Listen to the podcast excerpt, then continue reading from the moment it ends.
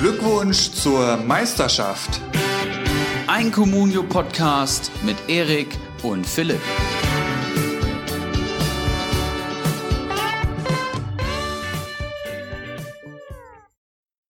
Keiler Cup, du geiles Stück. Was war das für ein Comunio-Wochenende? Es ging heiß her in den drei besten Ligen der Welt.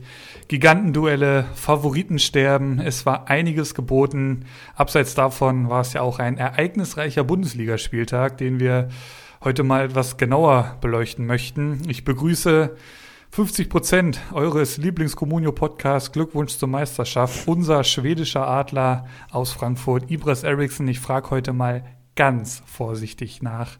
Wie geht's dir? Wie lief der Spieltag? Moin Philipp. Willkommen zur Ausgabe Nummer 63, glaube ich. Ist das richtig?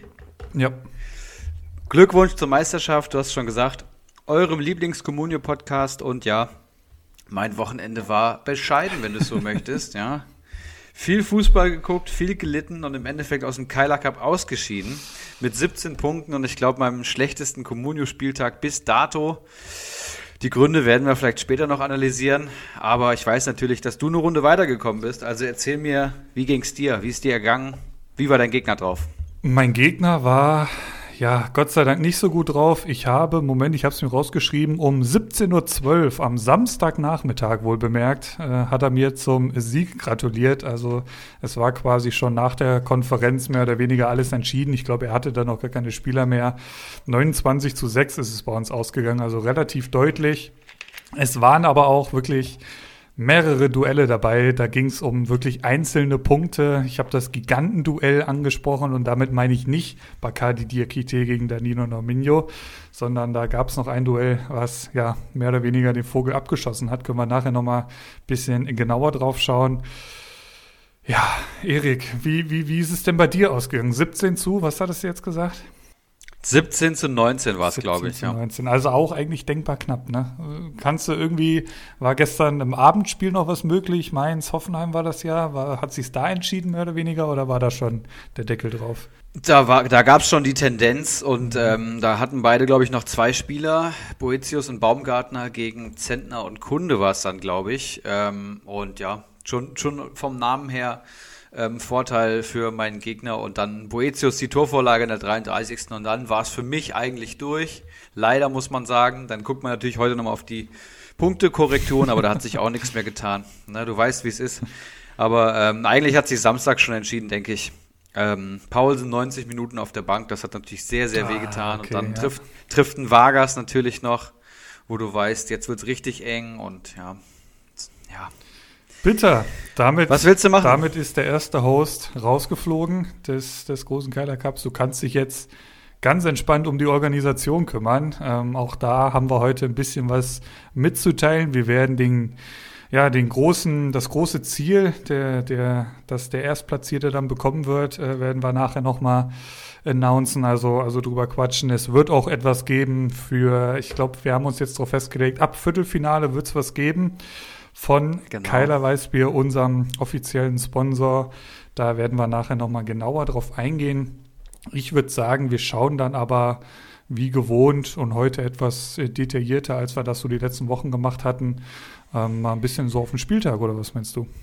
Ja, auf jeden Fall machen wir gerne. Ich möchte hier nur noch mal sagen, Folge 62, äh, Gast gehabt. Keggy war oh, am ja. Start, das erste Mal hier im Podcast und da möchte ich noch mal ein großes Lob aussprechen. Auch wenn du mit der Bearbeitung natürlich wieder ein paar Schwierigkeiten hattest. ja, so, ne? sorry für die, falls die Audioqualität nicht so gut war wie angekündigt, ähm, aber heute müsste es dafür ein bisschen besser laufen, ja. Ich glaube auch, ähm, aber nach der Stramboli-Folge kann dich schnitttechnisch, glaube ich, auch nichts mehr erschrecken. Das ist korrekt, ja. Und ich weiß nicht, ob man es hört, aber ähm, ich bin wieder oder ich bin immer noch mit meinem alten Mikrofon unterwegs. Wir wollten ja eigentlich beide mit einem geilen Rode-Mikrofon hier sitzen und einen schönen High-Quality-Premium-Podcast aufnehmen.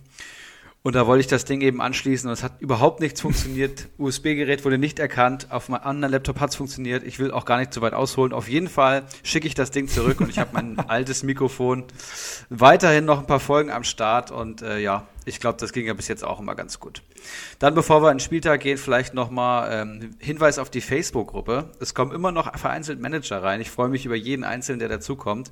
Kommt in unsere Facebook-Gruppe. Glückwunsch zur Meisterschaft gebt es einfach in die Suchleiste ein. Wir nehmen, glaube ich, jeden an, außer die Leute, die irgendwelche Werbung da rein spammen. Ähm, kommt rein, tauscht euch mit den anderen Managern aus, man bekommt geile Einschätzungen. Ich habe mir heute tatsächlich erst wieder ein Rad äh, reingeholt, wen ich denn verkaufen sollte, um aus Minus zu kommen. Und da bekommt man wirklich kompetente Einschätzungen. Ich schätze das sehr. Und äh, ja, kommt da einfach rein. Ich empfehle es euch wirklich. Und, und so ein, so ein, so ein äh, rausgeschmissen haben wir ja noch niemanden, oder? Oder hast du irgendwie mittlerweile schon mal irgendwen da nicht angenommen oder rausgeschmissen? Also das. Ich musste tatsächlich immer mal so ein paar äh, Spam, Spam-Accounts da Ach ja, das habe ich ja gar nicht mitbekommen, okay. Ja. Krass. Die dann irgendwie mehrere hunderttausend Euro in 24 Stunden verdient hatten nach eigenen Angaben. Und dann dachte okay. ich mir schon, alles klar. Okay. Ne? Ja, stark. Du sprichst über echt Geld, dann wird es schwierig. Tschüss. Und den schmeißt du raus, das ist ja, Mensch. Jetzt, da kriegst du ja nicht nur Communio-Fachwissen, sondern wirst du noch reich in unserer Gruppe. Na, guck mal an. Ähm, gut, haben wir das auch hinter uns. Ich würde sagen, wir schauen mal als erstes auf das Freitagabendspiel.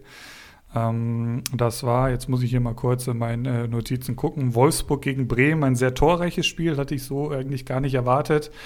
Ähm, vor allem, dass Bremen drei Tore gegen Wolfsburg schießt. Ähm, das war ja doch etwas überraschend, meiner Meinung nach zumindest. Wir versuchen da jetzt so wieder äh, pro Spiel so ein bisschen die Communio-Erkenntnisse rauszuziehen. Ähm, beispielsweise, also ich habe mir dann äh, alle ja, Highlights nochmal angeschaut und mir ist da zum Beispiel als allererstes mal aufgefallen, ein, ein Baku wird sich wohl festgespielt haben auf der Rechtsverteidigerposition, ähm, auch bei der Konkurrenz. Ja. Also der macht das richtig, richtig gut. Hat, glaube ich, das, das 1-0 müsste das gewesen sein, hat er gemacht. Ähm, ich habe mir hier noch aufgeschrieben, Möwald veranschaulicht meine bisherige Comunio-Karriere. Wunderbar. Ähm, super Spieler, der nicht von Anfang an spielt, wird dann noch in der ersten Hälfte eingewechselt, macht das wichtige 1-1 und fliegt dann mit Gelb-Rot vom Platz. Da ja, wurde mir schon so ein bisschen Angst und Bange, aber ähm, wie gesagt, mein, mein Konkurrent konnte das nicht ähm, noch umbiegen. Bremer Spieler haben da ja, wenig bis gar nichts holen können in dem Spiel. Nur natürlich derjenige, den ich hier vor zwei Folgen vorausgesagt hatte, dass der bis Weihnachten gar nichts reißen wird. Äh, holt acht Punkte.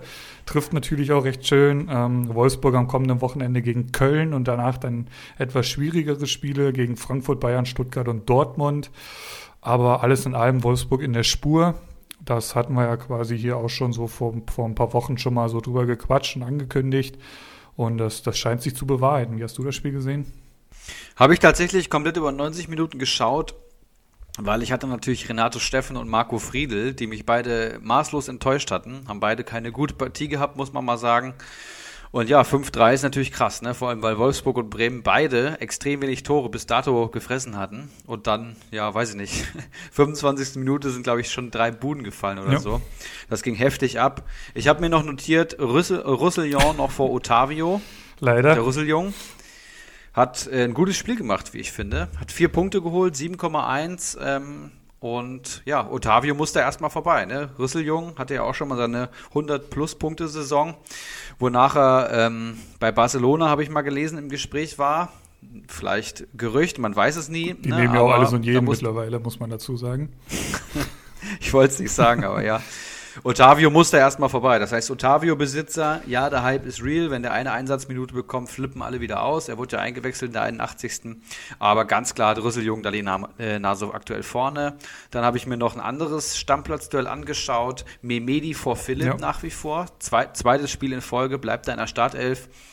Ist, ist ganz okay. Ich finde Memedi immer ganz interessant, wenn er so zwischen Achter- und, und Zehnerraum agiert und, und da halt Bälle verteilt. Also so hinter hinter einem richtigen Zehner und Neuner irgendwie. Also ich könnte mir Mimedi auch gut als Achter vorstellen, aber das spielt er selten tatsächlich. Ja, Philipp ist da aktuell hinten dran. Damit ist Philipp mir auch klar zu teuer, habe ich mir noch ähm, notiert. Und Baku vor, vor William und, ähm, und ähm, Babu, genau, hast du auch gesagt. Wahnsinnsspiel auf jeden Fall, ja. Stimmt. Möchtest du Dann weitermachen? gerne weitermachen. Möchtest du weitermachen? Ja, gerne. Wir hatten eine Borussia Dortmund, die tatsächlich ähm, gerade so ein bisschen Routine reinbekommen haben. Wurde gesagt, dass die spielen die Spiele jetzt so runter, gewinnen Spiel für Spiel und festigen sich. Und dann kommt natürlich der SFC Köln und gewinnt im Borussia Park. Ach so, nee, das war das andere Stadion. Westfalenstadion, oh, wie das heißt. Oh, oh, Shitstorm. Jetzt kriegen wir unseren ersten Shitstorm wahrscheinlich. Bin ich gespannt. Ähm, und gewinnt in Dortmund 2 zu 1. Wo wurde, also weiß nicht, wie die Wettquote da war, aber unfassbares Ergebnis. Skiri in der neunten Minute zum 1 zu 0 nach Vorlage von Wolf und dann in der 60. Minute zum 2 zu 0 das war, glaube ich, nach einer Ecke oder nach einem Standard. Da steht er einfach richtig, kriegt das Ding irgendwie an den Körper und dann geht er rein. Und Dortmund marschiert dann volles Rohr auf Köln. Äh, Hazard wird eingewechselt, Mukuku wird eingewechselt, Reiner wird eingewechselt. Die volle Offensivpower, mehr geht nicht bei Dortmund und schaffen es nicht, ähm, über das 2-1 in der 74. Minute von Hazard hinauszukommen. Unglaublich, ehrlich gesagt. Was habe ich mir hier aufgeschrieben? Lass mich kurz schauen. Köln im 5-3-2. Ja, das erste Mal. Mhm. Vorher immer Viererkette gespielt, wechseln auf die Dreierkette. Die Außenverteidiger rotieren auf beiden Seiten raus und Wolf und äh, Jakobs sind die neuen Schienenspieler beim ähm, ersten FC Köln und haben beide ein sehr gutes Spiel gemacht, muss man sagen. Also für die Verhältnisse. Logisch war der Ballbesitz jetzt nicht so gegeben, aber Wolf gleich mit einer Torvorlage und Jakobs vier, holt vier Punkte, Saisonbestleistung. Haben mir beide gut gefallen. Und ich kann mir nicht vorstellen, dass Markus Gisdol jetzt nach dem Erfolgserlebnis ähm, was am System ändert. Deswegen würde ich weiterhin mit der Dreierkette hinten gehen. Und äh, Cestic feiert sein Debüt mhm. in der Bundesliga. Junger Mann, ähm, 19 Jahre alt, holt einen Punkt 330.000 aktuell Wert bei Comunio. Ja, und spielt da hinten mit, ähm, mit Bornau und Zichos einen ganz ruhigen Stiefel. Zichos hat sich jetzt, glaube ich, verletzt. Muss mal schauen, wer da reinrutscht. Aber heißt für mich auch, dass Zestic wahrscheinlich drin bleibt. Und Gistol gibt den Jungen ja auch das Vertrauen. Zu Wolf vielleicht noch ein Wort, den hatten wir ja auch schon mal thematisiert, ist schon wieder ein bisschen her, ähm, dass das eigentlich jemand ist, den man ja sich nicht um jemanden, äh, den man sich nicht unbedingt ins Team holen sollte. Der holt drei Punkte jetzt im Spiel gegen Dortmund und ich habe mal geschaut, wann war denn das letzte Mal, dass der mehr wie zwei Punkte geholt hat und da kommst du dann raus am 26. Oktober 2019. Ähm, da hat er mal vier Punkte geholt. Äh, seitdem waren es nicht mehr wie zwei. Ähm, also da, ja, Wolf zumindest mal mit Vorsicht genießen, aber ich glaube auch, ähm, Gerade wenn jetzt ein Hector, der wird jetzt in ein, zwei Spieltagen, denke ich mal, kann man den zurückerwarten. Das wird Köln gut tun. Ähm, ich habe hier noch stehen, Duda ist wirklich einer der geilsten Standardschützen der Liga. Und das sage ich nicht nur, weil ich den im Team habe, sondern es ist einfach so. Also mit wie viel Schmackes der die da reinbringt und auch Freistöße und so. Also das, das, der Typ ist eine Waffe. Ähm, die, die, Im Prinzip war es ja zweimal dasselbe Tor äh, auf den ersten Pfosten, da hinten wird verlängert und hinten lauert dann Skiri. Das, das scheint für Dortmund zu viel gewesen zu sein, ich weiß es nicht. Ähm, ja, war natürlich auch eine Menge Dusel dann zum Schluss dabei. Ich erinnere mich da an Haaland irgendwie in der letzten Sekunde, ähm, der das Ding, ja, das, das war ja schwieriger daneben zu schießen als rein. Aber äh, natürlich schön für die Kölner. 18 sieglose Spiele sind da jetzt zu Ende gegangen. Also da, da musste man ja schon so ein bisschen Richtung ja, Tasmania, Berlin und Schalke schauen. So, so solche ähm, Auswirkungen hat das schon gehabt. Aber ja, den Rest hast du angesprochen. Jakobs gefällt mir mittlerweile auch ganz gut, muss ich sagen. Hatte ich so gar nicht auch, äh, hatte ich so gar nicht erwartet. Rex Bitschei ähm, gefällt mir auch ganz gut. Natürlich, das ist immer noch alles auf, auf wackeligen Füßen da bei Köln. Dortmund hat halt jetzt mal wieder so ein Spiel drin gehabt. Das hatten wir ja schon mal. Ich glaube, Augsburg war es gewesen. Da haben wir sowas schon mal gesehen. Aber ja, das, das wird ein Ausrutscher gewesen sein. Das darf, dürfen sie halt nicht zu oft machen. Ähm, Bayern und Leipzig sind da ja noch deutlich, ähm, deutlich stabiler unterwegs. Und ja, ich glaube jetzt äh, für Dortmund nächste Woche dann gegen Frankfurt. Das kann ein ziemlich geiles Spiel werden. Das kann ja, ein ziemlich kommen wir auf jeden Spiel Fall. Werden. Kommen wir auf jeden Fall später noch drauf. Da freue ich mich persönlich sehr drauf. Ja. Ähm, wollen wir weitergehen? Bitte, ich würde sagen, äh, Leipzig, Arminia Bielefeld, 2 zu 1. Angelino, Nkunku und Klos treffen, 29, 47 und 75. Minute. Angelino, den du ja äh, als Big Gun äh, vor zwei Folgen ähm, herausgearbeitet hattest, äh, die, die leisten sie, also die, die kämpfen ganz schön jetzt um die Krone, würde ich sagen, Weghorst. Äh, mit 15 Punkten, Angelino mit 13. Also die sind beide gut unterwegs. Ich bin gespannt, wo es dann letztendlich äh, Weihnachten stehen wird. Bielefeld schnuppert auch noch so ein bisschen am, am Punkt gegen stark rotierende Leipziger, aber ja, reicht da nicht ganz. Äh, Pieper ist hier schon hervorzuheben. Da wirst du ja auch wahrscheinlich ein genaues Auge drauf geworfen haben. Rabenschwarzer Tag. Ja, an beiden Gegentreffern beteiligt, dann auch noch verletzt ausgewechselt. Äh, Würde mich gleich nochmal sehr interessieren, wie du jetzt da so vorgehst. Verkaufst du ihn, hältst du ihn? Ähm, ja, Bielefeld generell schwere Wochen hinter sich. Für die nächsten Spiele könnten sich dann Bielefeld vielleicht wieder etwas mehr lohnen. Äh, Mainz, Freiburg und Augsburg sind da jetzt die nächsten Gegner. Ansonsten ja, Pflichtaufgabe für ähm, Leipzig erfüllt im Gegensatz zu Dortmund. Dani Olmo ist nach wie vor einfach nur eine Rakete, auch mittlerweile echt, was Comunio angeht. Eine Vorlage, ähm, holt acht Punkte. Also der gefällt mir da richtig, richtig gut. Ansonsten, ja, wie, wie hast du das Spiel gesehen? Ja, war äh, das Spiel, was meinen Comunio-Spieltag perfekt äh, zusammengefasst hat. Paulsen 90 Minuten in der Champions League äh, dran gewesen. Da dachte ich mir, okay, dann wird er zumindest eingewechselt. Sirlot wird drinnen gehalten, soll unbedingt sein Tor machen ja. und äh, verschießt dann noch den Elfmeter. Richtig bittere Szene für den Jungen. Ähm, hat mir schon irgendwo wehgetan. Äh, Mukiele früh ausgewechselt, hat mich auch geärgert. Und Pieper natürlich einen rabenschwarzen Tag gehabt. Schlechteste Saisonleistung und minus zwei Punkte, dazu sich verletzt und Elfmeter verursacht. Also schlechter geht's fast nicht, aber ich habe ihn erstmal gehalten. Du hast schon gesagt, Mainz, Freiburg, Augsburg und dann kommt sogar noch Schalke. Also jetzt die vier nächsten Gegner sind für die Arminia die, ähm, die Gegner, wo man Punkte erwarten kann. Fabian Klos hat jetzt auch das erste Mal getroffen, der wichtigste Torjäger der Arminia. Das heißt, ich hoffe schon, dass Pieper recht schnell wieder fit wird. Eine genaue Diagnose gibt's noch nicht. Trainer meinte nur, dass das wohl was Muskuläres ist, Muskelverletzung. Das kann halt von bis heißen. Es mhm. kann sein, dass er ein Spiel ausfällt, es kann sein, dass er fünf Spiele ausfällt. Das wage ich jetzt noch nicht zu, zu sagen, aber ich habe ja auch dreieinhalb Millionen für einen guten Amos bezahlt. Boah. Und habe mit, mit äh, Kevin Schlotterbeck auch gerade einen spielenden Ersatz in der Hinterhand. Deswegen habe ich gesagt, okay, ich halte ihn erstmal. Generell würde ich mir aber überlegen, ihn zu verkaufen, wenn er länger als, würde ich mal sagen, drei Spiele ausfällt. Ansonsten für, für das Geld so ein guter Verteidiger. Ne? Eben, minus, minus, minus zwei bei der Horrorbilanz quasi an zwei äh, direkten Gegentreffern beteiligt. Da war ja auch, glaube ich, ein Elfmeter verschuldet. Also das, das haut ja eigentlich immer gut ins Minuskonto rein und dann ist ja nur in Anführungszeichen minus zwei. Das, das zeigt wahrscheinlich auch wieder, dass er da doch noch den einen oder anderen Zweikampf äh, gewonnen hat. Ja, Samarcic wieder in der Startelf gewesen, hat mich sehr überrascht. Der scheint jetzt fest in der Rotation drin zu sein bei Nagelsmann, hat auch ein gutes Spiel gemacht, hat einen wunderschönen Pass gespielt, Torvorlage und trotzdem nur drei Punkte geholt und vorher in den äh, Partien, wo er gespielt hat, ein und null Punkte. Ja, ähm, ist ein junger Spieler, ein talentierter Spieler, muss bestimmt noch viel dazu lernen, aber ich würde keine Comunio-Wunder von ihm erwarten, das will ich euch schon mal sagen. Bei all dem Hype, um Marktwert 1,2 Millionen gerade, das wäre mir tatsächlich schon fast zu teuer, muss ich sagen. Dafür, dass du nie weißt, ob er spielt oder eingewechselt wird, gibt es, glaube ich, immer noch bessere Optionen. Bei Mainz oder Bielefeld äh, zum Beispiel. Und was habe ich mir noch notiert? Paulsen nach wie vor die Nummer 1, ja. Gerade nach dem Sörlot-Auftritt, der echt bitter war. Ne? ja. 90 Minuten gegen Bielefeld sollen die als Türöffner ähm, dienen und, und Paulsen äh, macht halt die wichtigen Spiele tatsächlich gerade. Und ja, die Konkurrenz Huang ist anscheinend vollkommen außen raus und dann ähm, ist noch eine Variante mit ohne echten Stürmer zu spielen, mit drei Zehnern, wenn du es so willst, mit zwei offensiven An äh, Mittelfeldspielern, hat äh, Nagelsmann ja auch schon öfters gemacht. Auch das funktioniert gut. Das heißt, ich würde sagen, Sirlot alleine vorne drin ist aktuell die schlechteste Variante bei Leipzig. Und die spielen jetzt, glaube ich, ähm, gegen München. 100% wird da Paulsen in der Startelf stehen, wenn er Spiel. fit ist. Das, Deswegen ist Sirload mir auch aktuell zu teuer. Also 5,5 Millionen. Man weiß nicht, wann der Knoten platzt. Er hat zwar schon zweimal fünf Punkte geholt ohne Tor, aber der PPS ist knapp äh, unter zwei und das bei 5,5 Millionen.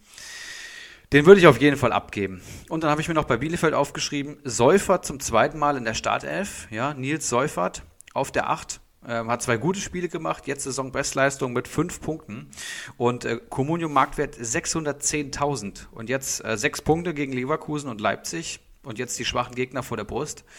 Den würde ich mir schleunigst in den Kader holen. Und was habe ich mir noch aufgeschrieben? Nilsson für Pieper, genau. Wenn Pieper verletzt ausfällt, wovon ich mal ausgehe, dann wird Joachim Nilsson reinrutschen, der gute Schwede und Linksfuß, und wird neben Van verteidigen. Das heißt, auch der kann gerade bei einem Marktwert von 860.000 eine günstige, kaderfüllende und vielleicht auch gut punktende Alternative darstellen. Der hatte zwei Einsätze bis jetzt, am sechsten und am neunten Spieltag, und hat aus beiden Partien sechs und einen Punkt geholt. Also schon sehr ordentlich.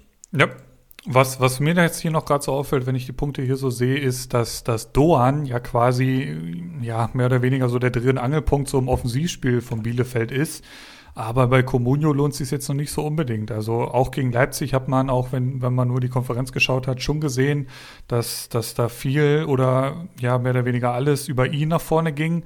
Aber dann letztendlich minus ein Punkt resultiert das dann daraus. Es ist halt für einen Comunio-Manager ähm, nicht wirklich äh, äh, was wert. Ja. ja, das ist, Dorn ist halt auch so der Spielertyp, der wirklich viel riskiert. Ne? Verliert viele Zweikämpfe, ist ähnlich so wie Renato Steffen, würde ich fast sagen. Definiert sich über seine Torbeteiligung, verliert aber tendenziell immer mehr Zweikämpfe, als er gewinnt und verliert auch oft den Ball in Dribblings. Das heißt, tendenziell ist die Note eher unterdurchschnittlich, aber mit jeder Torbeteiligung geht die dann auch ordentlich nach oben. Das heißt, Doan könnte in den nächsten Spielen tatsächlich schon interessant werden. Ich glaube schon. Der wird seine Tore schießen noch. Nächstes Spiel würde ich sagen, ein Highlight an diesem Spieltag. Jetzt bin ich sehr gespannt auf deine Zusammenfassung und Meinung. Ja, die Zusammenfassung zu Union Berlin versus Eintracht Frankfurt, die ähm, habe ich hier vor mir stehen. Andrich, zweite Minute zum 1 zu 0 nach Patzer Trapp passiert. Kruse in der sechsten Minute nach Elfmeter zum 2 zu 0. Brauchen wir auch nicht diskutieren. Hinti macht da den Fehler. Und dann André Silva, 27. André Silva, 37. nach Vorlagen von Kamada und Kostic. Und dann Dost in der 79. Hat mich sehr gefreut, hat mich, äh, hat mir den Sonntag zumindest noch versüßt. Da konnte ich noch so ein bisschen hoffen im Keiler Cup. 2 zu 3 und man führte auf einmal bei Union Berlin, obwohl das Spiel eigentlich ab der sechsten Minute gefühlt verloren war. Aber Eintracht Frankfurt schon immer große Kämpfermentalität gehabt und dann der Schlusspunkt, ein absolutes Sahnetor von Max Kruse in der 82. nach Torvorlage von Trimmel. Die Bude hast du ja bestimmt gesehen, oder? Jawohl, war ein wunderschönes Tor. Wow. Abs absoluter Kracher. Kriege ich bei FIFA in zehn Versuchen nicht einmal so hin. Und der Kruse macht das im Stadion da in Berlin, also absoluter Wahnsinn. Und ja, ähm, kommen wir vielleicht erst zu den Comunio-Erkenntnissen, bevor ich mich hier emotional auslasse. Hasebe weiterhin draußen. Ich habe es angekündigt. Ähm, die Dreierkette steht mit Abraham, Hinteregger und Kamada und ich kann mir nichts anderes vorstellen, ehrlich gesagt. Auch wenn Hinti jetzt nicht den besten Eindruck gemacht hat in dem Spiel. Aber das ist momentan einfach so das Maß der Dinge. Wenn sich da keiner verletzt wird, Hasebe auch weiter draußen bleiben. Durm spielt nach der sehr guten Partie weiter rechts, ja, und das bei drei nominellen Rechtsverteidigern im Kader. Das ist echt krass. Ja, ja. Also Da Costa, Chandler und ähm, und Touré, ne, die jetzt alle schon in den letzten zwei Jahren ihre Phasen hatten, wo sie stark waren. Chandler letzte Saison als Torschütze aktiv gewesen. Da Costa letzte Rückrunde stark gewesen. Touré im Laufe der Hinrunde schon als unverzichtbar ähm, vom, vom Trainer betitelt worden. Und jetzt steht seit zwei Spielen Erik Durm da auf rechts und hat es wieder okay gemacht, würde ich sagen. Ähm, und So hat auch erneut gespielt, weil Rode ausgefallen ist. Auch das war zu erwarten. Ähm, Trainer hat schon gesagt, bei, äh, bei Rode wird nichts riskiert. Das heißt, wenn Rode nicht hundertprozentig fit ist, wird So nochmal spielen. Jetzt gegen Dortmund bin ich mir fast sicher. Ilsanka, gute Partie. Ja, soweit zur Analyse meinerseits. Ich sehe gerade, Rode wurde wieder eingewechselt. Dann scheint er doch wieder, oder wieder. Ja, 87. halt, ne? Also wirklich kurz vor Schluss. Also Kader war er mindestens, zumindest mal, aber halt noch nicht fit ja. genug, um wirklich einzugreifen. Krass, dass die nur zweimal ja, wechseln, ne? Haben mehrere gemacht. Ja, wundert, wundert mich auch. Check ich auch nicht. Vor allem bei fünf Wechseln. Aber egal. Ja, Union Berlin 3-3 musst du fast zufrieden sein. Ne? Also generell habe ich gesagt, ist eine Mannschaft, die uns liegt, wo wir eigentlich immer unsere Tore schießen. Habe ich seit letzter Saison gemerkt, habe ich immer ein gutes Bauchgefühl. Und dann halt sechste Minute 2-0 war halt ein Stich ins Herz und man denkt sich so, Eintracht, was ist da los? Gerade die Verteidigung. Und dann kommt aber die Comeback-Qualität. Einem herausragenden André Silva, der mittlerweile auch sich gut in den Top Ten der Comunio-Spieler etabliert hat, der konstant seine Tore schießt, Kamada konstant seine Torvorlagen abliefert und dann reicht das dann hinten raus, um dann noch einen Punkt zu holen. Summa summarum bin ich eigentlich ganz zufrieden. Ja, ich habe hier noch stehen, dass, dass mein Silver alles dafür tut, dass ich äh, mir am Ende der Saison ein Frankfurt-Trikot hole. Ähm, das werde ich dann natürlich sehr gerne machen. Bei 20 Silbertoren hole ich mir das Frankfurt-Trikot. Das hatte ich ja so angekündigt, werde ich auch tun. Hoffentlich packt das. Kamada, überragende Vorlagen habe ich noch stehen. Also der ist jetzt gemeinsam mit Max Kruse auf Platz 2 äh, mit insgesamt fünf äh, Assists. Nur Müller hat mehr mit sechs. Ähm, was der Frankfurter Offensive gut tut, so aus, aus meiner Sicht von außen, ist, dass Kostic halt wieder da ist und damit so die Offensive ja mehr oder weniger wieder komplettiert ist. Damit ja auch mit einem Dost, mit einem Silver, einem Kamada dahinter. Ähm, meiner Meinung nach ist es eigentlich wieder ein Spiel, was Frankfurt gewinnen muss. Also die, die verlieren, weil sie sich zwei Tore selbst da hinten reinlegen und einen Sonntagsschuss von Max Kruse. That's it. Und ja, was man auch wieder mittlerweile festhalten kann auf, auf Berliner Seite, ähm, ist, dass das äh, Punktemonster Trimmel ähm, auch diese Saison liefert. Also dass das ja, überrascht jetzt nicht unbedingt, aber finde ich auf jeden Fall mal erwähnenswert. 32 Punkte nach neun Spielen, PPS von sieben, auch schon wieder bei vier Vorlagen. Also das ist echt unfassbar, der Typ. Ähm, also für Comunio ein absolut ein Goldstück. Ähm, was mich jetzt noch interessieren würde, du hast jetzt die Abwehr angesprochen, dass die so stehen bleibt. Pff, am, dagegen kann man halt halten, die haben nicht ein einziges Mal zu Null gespielt. Also ähm, und das bei der Qualität im Kader und, und auch bei den Gegnern, gegen die man schon gespielt hat, da, da ist so durchaus mal ein Spiel dabei, wo man auch mal ohne Gegentor äh, da rausgehen kann. Also das finde ich schon sehr auffällig. Oder, oder woran liegt das, dass sie immer Gegentor frisst? Ja, ähm, ist eine gute Frage, aber ich sehe keine Alternativen tatsächlich gerade in der, in der Verteidigung. Sei denn, du nimmst jetzt äh, die Außenverteidiger, die Schienenspieler, ja, wir spielen ja mit, mit Dreierkette. Wenn du die mit reinnimmst, dann über die kann man schon nachdenken. Die wurde auf der rechten Seite wurde viel getauscht, aber Durm ist halt defensiv orientiert, macht dafür offensiv vielleicht nicht ganz so viel. Und die Dreierkette steht halt, ne? Du kannst halt als Hebe reinholen. Habe ich schon gesagt. Jedes Spiel mittlerweile Wackler drin und ist wirklich nicht mehr der Jüngste. Dann hast du noch Tuta, der den großen Abraham be beerben soll im, im äh, Winter. Auch das wird schwierig und du kannst einen Dicker, Abraham und Hinteregger auch alle drei nicht draußen lassen. Also eigentlich gibt's da nichts dran zu rütteln, mhm. ehrlich gesagt. Spannend. Gut, ich würde sagen, ja. damit äh, Union gegen Frankfurt abgehakt. Wir schauen auf ein weniger spektakuläres Spiel. Augsburg-Freiburg 1-1. Da hat mich überrascht, ja, dass Demirovic statt Petersen in der Startelf steht, habe ich mir hier aufgeschrieben. Höfler dürfte nach der Denkpause wieder fester Bestandteil der Startelf sein. Ähm, drei Punkte diese Woche, äh, letzte Woche auch schon nach seiner Einwechslung zur zweiten Halbzeit, auch schon mit drei Punkten. Auch hier noch kein einziges Mal zu Null gespielt. Torverhältnis von 10 zu 20. Nur Mainz und Schalke sind schlechter. Ähm, und deswegen machen mir die Freiburger, also echt überraschenderweise, muss man sagen, überhaupt keinen guten Eindruck bis hierher. Ähm, das, das, das hatte sich auch schon so ein bisschen in der Rückrunde angedeutet, äh, der letzten Saison. Ähm, nächsten Gegner äh, Gladbach, Bielefeld und Köln, das sind jetzt die nächsten Gegner, da muss man, ja, da muss halt mehr kommen irgendwann, äh, wenn man äh, nicht da unten reinrutschen will. Auf Augsburger Seite, ja, die spielen keinen schönen Fußball, die spielen effektiven Fußball. Udo Kai ist immer noch unter drei Millionen, habe ich gesehen. Das ist, ja, ich kann mich nur immer wieder wiederholen, das ist ein absoluter Witz. Ich glaube, jetzt waren sechs Punkte in dem Spiel. Augsburg äh, steht ja generell stabiler als noch in der vergangenen Saison. Zwölf Gegentore ist voll okay. Zum Vergleich mal Bayern hat 13. Ähm, also von daher, ja, ein weniger spektakuläres Spiel. Ich gucke nochmal kurz, wer hat die Buden gemacht. Äh, 64. Grifo äh, und Vargas hat es eben schon angekündigt. 80. nach Vorarbeit von Richter, der aber auch nur von der Bank kam, weil Hahn angefangen hat. Das muss man, finde ich, als Außenstehender auch nicht unbedingt äh, verstehen, aber herrlich wird es wohl wissen. Ja, weniger spektakulär in der Bundesliga auf jeden Fall. Bei Comunio ist ja selbst bei einem 0-0 werden ja ordentlich Punkte verteilt und hier auch 40 zu 35 Punkte. Dann sind vor allem die Defensivspieler mehr gefordert. Und hier war interessant, dass Freiburg was Neues probiert hat, ähm, denn Freiburg hat ebenfalls mit einer Dreierkette gespielt, im 3-4-3, mit ähm, drei Innenverteidigern und drei Spitzen. Ja, also sehr, sehr interessant. Lienhardt und Schlotterbeck ähm, mit, mit äh, Gulde in der Dreierkette und Heinz, den ich für mich persönlich als sichersten Innenverteidiger bei Freiburg auserkoren habe, sitzt auf der Bank. Und defensiv haben sie es, ja, zumindest im Vergleich zu den Spielen davor, ordentlich gemacht, bis auf das bittere Gegentor, muss man auch mal sagen, durch ähm, Vargas was, glaube ich.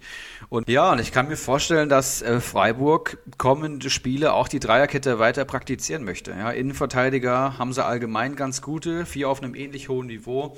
Schlotterbeck gibt vor allem der Spieleröffnung nochmal mehr. Gulde jetzt angeschlagen raus, da könnte halt Heinz reinrotieren.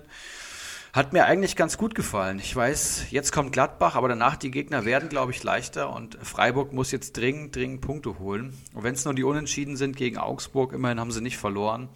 Gegen Gladbach wird es vermutlich schwierig, aber danach kommt eine Pflichtaufgabe. Ja, um Freiburg muss man wirklich so ein bisschen bangen diese Saison. Schade eigentlich. Next One würde ich sagen, Stuttgart-Bayern. Wie hast du das Spiel gesehen? Da, auch da hattest du ja äh, direkte Kommunio-Beteiligung. Das Spiel habe ich vor allem in der Kon äh, Konferenz verfolgt und war ähm, überrascht dafür, dass Kulibali in der 20. Minute das 1 zu 0 macht, auf Vorlage Wamangi Tuka. Beide pfeilschnell und wir wissen ja, dass Bayern unter Flick sehr hoch presst, sehr hoch anläuft und dann natürlich hinter den Verteidigern ähm, ich glaube, Boateng hat auch gespielt, genau hinter den Verteidigern sich immer wieder Räume ergeben, in die man reinspielen kann. Das, hat, das war die Idee von Stuttgart. Das hat am Anfang wirklich gut geklappt. Ich glaube, ein Tor wurde ja auch noch aberkannt. Äh, von Förster, aber im Endeffekt ist es der FC Bayern. Ne? Also sie schütteln sich einmal, 38. Minute Coman, zieht in die Mitte, Abschluss 1-1, Lewandowski in der 46. zum 2-1 und dann macht Douglas Costa, der eingewechselt wurde, in der 87. das 3 1 und im Endeffekt ist es dann ein deutlicher Sieg des FC Bayern, ja. Stuttgart hat Bayern so ein bisschen gekitzelt, muss man sagen, aber mehr auch nicht, ja. Ich hatte auch nicht das Gefühl, dass sich Bayern dann sonderlich anstrengen musste hinten raus und ja, Bayern nach wie vor stark gepunktet. Coman 13 Punkte als Bester hier. Ich habe mir aufgeschrieben, dass Mavropanos zurück ist, den ich ja auch vor zwei Folgen hier angepriesen hatte. Stenzel ist direkt rausgegangen, obwohl er eigentlich auch gut, gespielt hat, gute Spiele abgeliefert hat. Aber Mavropanos ist back, dem wurden 58, 58 Minuten gegönnt. Ähm, dann kam er für, dann kam Karasor rein. Ähm, Mafropanos, Kempf und Anton hier anscheinend die neue Dreierkette. Und was habe ich noch aufgeschrieben? Förster mit einem guten Startelfdebüt. Ja.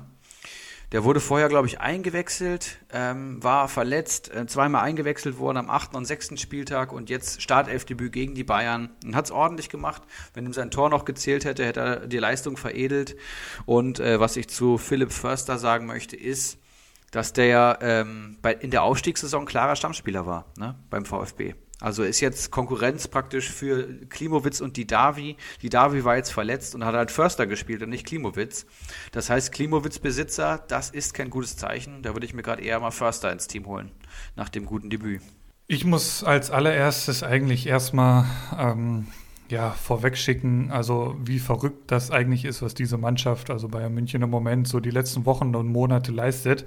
Also die sind ohne Vorbereitung, marschieren die jetzt hier im Moment von Sieg zu Sieg. Das, das, das ist ein bisschen, macht einem Angst und Bange ähm, bei, den, bei den vielen Verletzten aktuell schon, ähm, was, was so an angeschlagene Spieler da mittlerweile, jetzt kamen eben gerade die Nachrichten kurz bevor wir angefangen haben, dass es wohl alles halb so wild ist. Aber dennoch wird das wahrscheinlich noch viel schlimmer werden. Also wenn die jetzt schon mehr oder weniger ja, vier, fünf angeschlagene Spieler haben, wie soll das dann erst im, im Januar, Februar sein?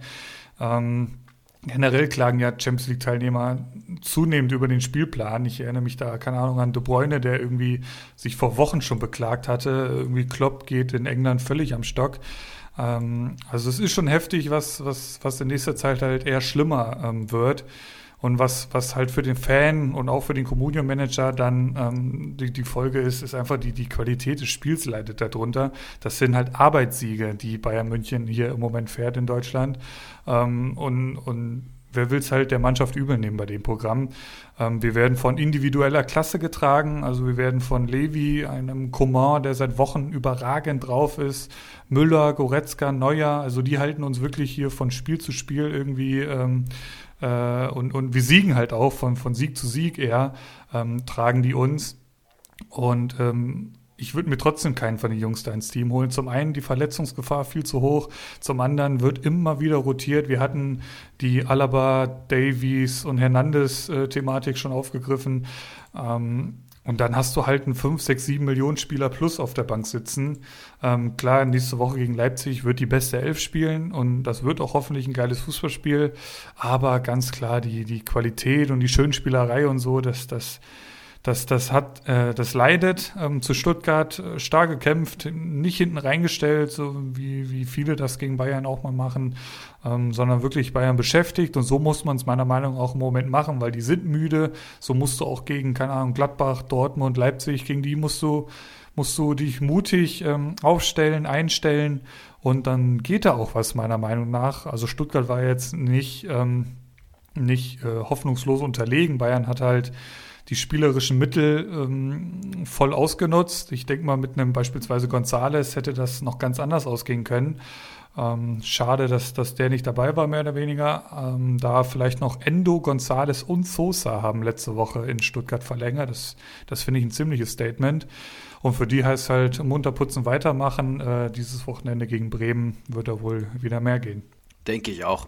Ist ja auch immer so eine Art Bonusspiel, ne? Gegen Bayern. Sagt zwar immer jeder Trainer, aber ich glaube, dass bei Stuttgart kann man das wirklich sagen. Da hat jetzt keiner mit dem Sieg gerechnet oder so. Aber so gefällt es mir halt schon besser. So eine, klar, die haben, auch Stuttgart hat die spielerischen Mittel, ähm, um das zu machen, um Bayern zu beschäftigen. Also so ein Wamadiki-Tuka oder so, das, das sind ja wirklich, wirklich einfach nur fantastische Fußballspieler und auch gut eingestellt, ein toller Trainer, finde ich. Und äh, so muss man es halt angehen, wie gesagt. Also, und dann, dann geht da auch was, da bin ich mir ziemlich sicher. Wie, wie Hoffenheim das, das gemacht hat. Die haben 4-1 gegen Bayern gewonnen. Das war auch nach der Champions League. Also von daher, da, da geht was. Also die sind nicht unschlagbar.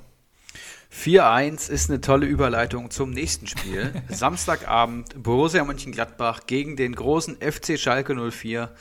Ähm, ja, 4 zu 1. Ich habe schon gesagt, Neuhaus hat einen Sahnetag und zerschießt Schalke im Alleingang. Erste Minute, äh, 15 Minu Minute 1 zu 0. Raman gleicht noch aus nach Zuckervorlage von Marc Uth. Und dann kommt Oskar Wendt, der Benzebaini-Vertreter, der aktuell Corona erkrankt ist, zum 2 zu 1, trifft erneut nach der Europa, nach dem Europatreffer Tyram 3 zu 1, Wolf 4 zu 1. Und wenn du mich fragst, hätte Gladbach fast noch höher gewinnen können. Schalke nach wie vor desaströs, bis auf Uth ist da eigentlich gerade keiner zu gebrauchen. Ja äh, was habe ich mir aufgeschrieben? Hoppe in der Startelf. Ja, Hoppe. Noch nie gelesen, den Kerl. Auf einmal steht er hier in der Startelf. 200.000 bei Comunio, ähm, ist ein Jugendspieler, hat auf Linksverteidiger, glaube ich, gespielt. Habe ich das richtig gesehen? Ich glaube für Ochipka auf jeden Fall minus einen Punkt geholt und äh, ja, hat da ein bisschen Feuerwehrmann gespielt. Bei Comunio definitiv nicht zu empfehlen. Bei Gladbach, ja, hat nahezu jeder top gespielt, bis auf Lazaro, der hier minus einen Punkt holt. Das ist besonders bitter, ne? Wenn du Heimspiel gegen Schalke hast, stellst du bei Comunio auf und dann holt dir ein Gladbach-Spieler tatsächlich bei einem 4-1 minus einen Punkt. Das muss schon sehr wehtun. Das habe ich mir noch aufgeschrieben. Vent on fire. Und ich bin mir nicht sicher, dass wenn Benze Baini zurückkommt, er direkt wieder ähm, unangefochtener Stammspieler ist. Mm. Wendt ist ja so ein altes Eisen ähm, der da eigentlich schon gefühlt seit fünf Saisons raus ist und wo eigentlich immer mal ein Nachfolger kommen sollte. Aber der ewige Oscar, wie er in Gladbach genannt wird, macht da einfach einen geilen Job und äh, hat jetzt wieder einen zweiten Sommer mit zwei aufeinanderfolgenden Toren. Ja, zwölf Punkte jetzt gegen Schalke geholt und jetzt schon der siebte äh, Bundesliga-Einsatz. Also Benze Baini hatten wir ja auch schon unter den kalten Eisen mal gehabt, der momentan auch wirklich nicht abliefert, weil die Torbeteiligungen fehlen. Ja, Oscar Wendt, auf jeden Fall Maschine. Harit und Bentaleb müssen wir noch kurz erwähnen, die wurden suspendiert. Ähm, ich glaube, Bentaleb auch nicht zum ersten Mal. Also ich habe eben, äh, kurz bevor wir jetzt hier angefangen hatten, in der Bundesliga mal kurz reingehört, da hieß es, der Bentaleb wurde zum vierten Mal suspendiert. Also da muss man sich ja fragen, was ist denn bei dem eigentlich locker? Ähm, Ibisevic wurde ganz rausgeschmissen, der hat sich irgendwie mit dem Co-Trainer angelegt. Also es ist wirklich Wahnsinn, was dieser Verein Woche für Woche hier für Schlagzeilen raushaut.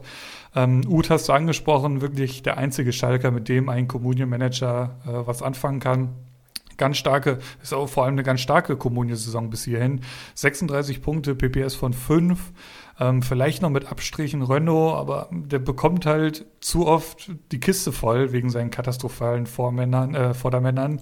Ein Kabak da beispielsweise, ey, der ist ja so scheiße, oh mein Gott. Der, der, was glaubt er eigentlich, wer er ist? Der, der, also das ist ja wirklich mehrmals hat er das ja gemacht. Dann rennt er mit Ball nach vorne, verlässt einfach seine, seine Dreierkette, Viererkette, was das da sein soll, weiß mir auch nicht so ganz. Und dann rennt er mit Ball ins Mittelfeld, verliert ihn da Und, und das, das ist ihm einfach mehrfach passiert. So ist, glaube ich, auch das vierte Tor entstanden. Also wirklich unfassbar unterirdisch. Ähm, ja, Gladbach erledigt das ja, während den anstrengenden und vor allem auch erfolgreichen Champions League-Spielen äh, gut. Ist eine Pflichtaufgabe. Neuhaus hat es gesagt, bärenstark. Player ohne Tor und nur in Anführungszeichen ein Assist und holt trotzdem starke acht Punkte, finde ich noch erwähnenswert.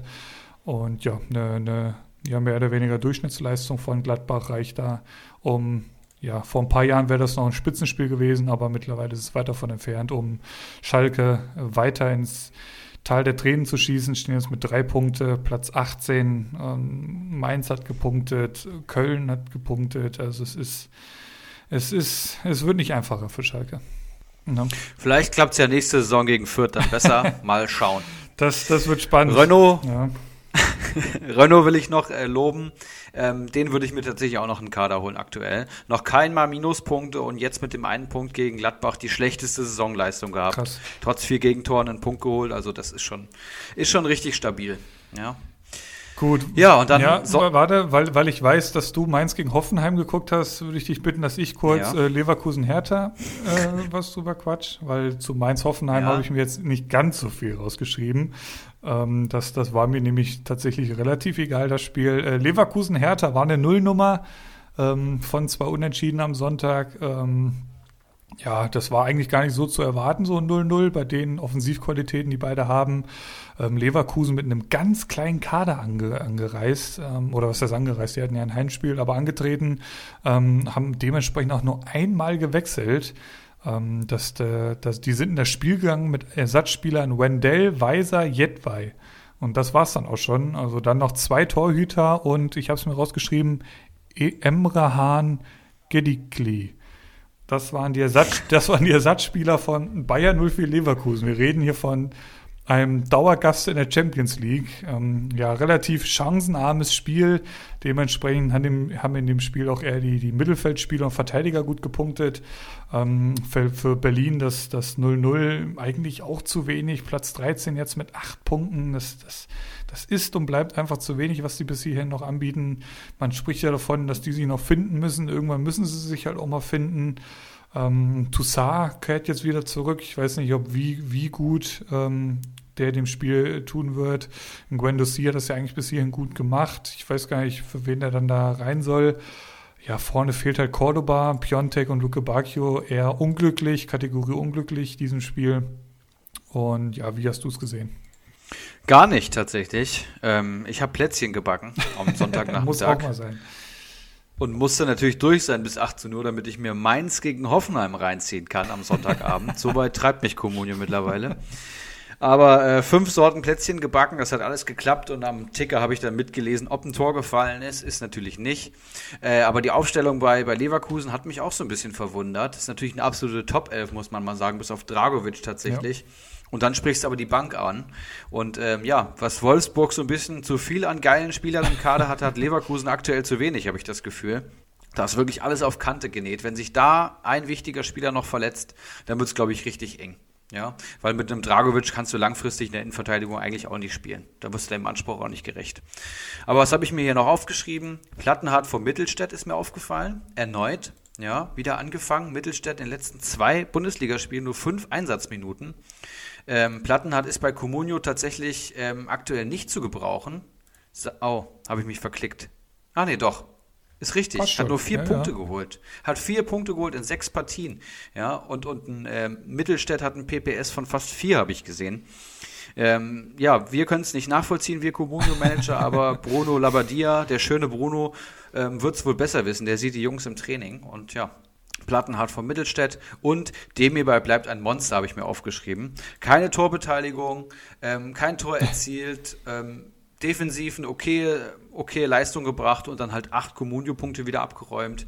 Man, der spielt so selten, sagen immer alle, aber im Endeffekt hat er auch äh, sieben Spiele gemacht von neun. Ja, und, und dann dafür ist der PPS halt schon ganz ordentlich. Ich glaube, ich wurde, oder stand es irgendwo in der Facebook-Gruppe, ähm, Amiri oder Demir bei. Da habe ich äh, geschrieben, dass ich mich wahrscheinlich für Amiri entscheiden müsste, äh, würde. Aber jetzt habe ich mir tatsächlich die Statistiken nochmal angeschaut und jetzt würde ich sagen, ganz klar Demir bei man, wie gesagt, man sagt immer, der spielt nicht und ist kein Bosch-Liebling, aber er wird halt eingewechselt, dann holt er drei oder vier Punkte nach einer Einwechslung und wenn er in der Startelf steht, rasiert er halt vollkommen. Ähm, viermal Startelf und da hat er jetzt hier 8, 17, 27 Punkte in vier Spielen geholt mit einem Tor. Also dem hierbei ist schon eine Kommunium-Maschine, wenn er kickt. Ja, absolut. Ähm, was, was, kostet er im Moment? Hast du da den Preis gerade? Den habe ich. Ähm, da sind wir bei 4,35 mhm. Millionen. Es ist halt immer so die Frage, spielt er, spielt er nicht. Aber wenn du sagst, ja, sieben von neun Spielen, das, das hätte ich jetzt auch gar nicht gedacht. Ich dachte, er sitzt dann immer 90 Minuten auf der Bank. Dann, dann holt er ja scheinbar auch noch mal ein paar Pünktchen. Wenn er ähm, eingewechselt wird. Ich bei, bei Plattenhardt und, und Mittelstädt habe ich noch irgendwie so diese Schlagzeile im Kopf. Äh, das, das müsste letzte Woche gewesen sein. Äh, Plattenhardt war einfach mal dran, meine ich, hat unser schöner Bruno ja. da mal irgendwie gesagt. Scheinbar ähm, hat es ihm ganz gut gefallen, dass er jetzt noch mal von Anfang an beginnt. Ähm, aber ich bin da tatsächlich, also ich habe viel Berlin geguckt so die letzte Zeit und äh, da hat mir Mittelstädt eigentlich auch immer ganz gut gefallen. Ähm, bin gespannt, wie es dann, ich glaube, Freitagabend ist das auch schon im, im, Derby gegen Union dann aufgestellt wird. Bin ich auch sehr gespannt. Ähm, kommen wir zum Sonntagabendspiel. Mainz 05 gegen 1899 Hoffenheim. Ein absolut beschissenes Spiel eigentlich und ich hätte es mir eigentlich nie reinziehen dürfen als, als Eintracht-Fan und ich musste auch noch zu Mainz halten, weil ich Kunde und Zentner hatte. Und da muss ich mir diese Grütze da reinziehen. Furchtbar. Hat mir richtig wehgetan und im Endeffekt war das Plätzchen backen geiler als dieses Ergebnis, logischerweise. aber ich will es euch nicht vorenthalten. Quaison 33 Minute zum 1 zu 0 nach Vor Torvorlage von Boetius, den mein Konkurrent hatte. Und 1899 Hoffenheim. Ilas Bibu 62. Minute zum 1 zu 1. Und dann äh, glattrote Karte für Dennis Geiger, die ich tatsächlich so nicht gegeben hätte. Ich weiß nicht, ob du die Szene ah, ähm, gesehen doch, hast. Doch, also da bin ich voll beim Schiri. Das ist für mich glattrot. Okay. Für mich auf jeden Fall nicht und er hat drei Spiele Sperre bekommen. Auch das kann man mal sagen. Das ist eine ziemlich heftige Entscheidung, aber okay, minus vier ist er noch ganz gut weggekommen, wie ich finde. Und dann ist Mainz natürlich in Überzahl und probiert alles, um das Spiel noch zu entscheiden und will aber nicht zu sehr Risiko gehen. Die Einwechslungen bringen dann auch nicht viel und im Endeffekt ist es ein gerechtes 1 zu 1. Wie gesagt, kein Highlight für Sonntagabend und was habe ich mir hier rausgeschrieben? Mainz bleibt bei der Dreierkette, obwohl Lichte gesagt hat, dass die Dreierkette nur eine Option ist gegen bestimmte Gegner. Ne? Es war die Option, mit der sie das erste Saisonspiel gewonnen hatten, glaube ich. Und jetzt bleiben sie natürlich dabei. Hack als zentraler Innenverteidiger hat wieder ein gutes Spiel gemacht, holt vier Punkte. Kann mir auch vorstellen, dass Mainz weiter mit der Dreierkette spielt. Die nächsten Gegner sind relativ dankbar.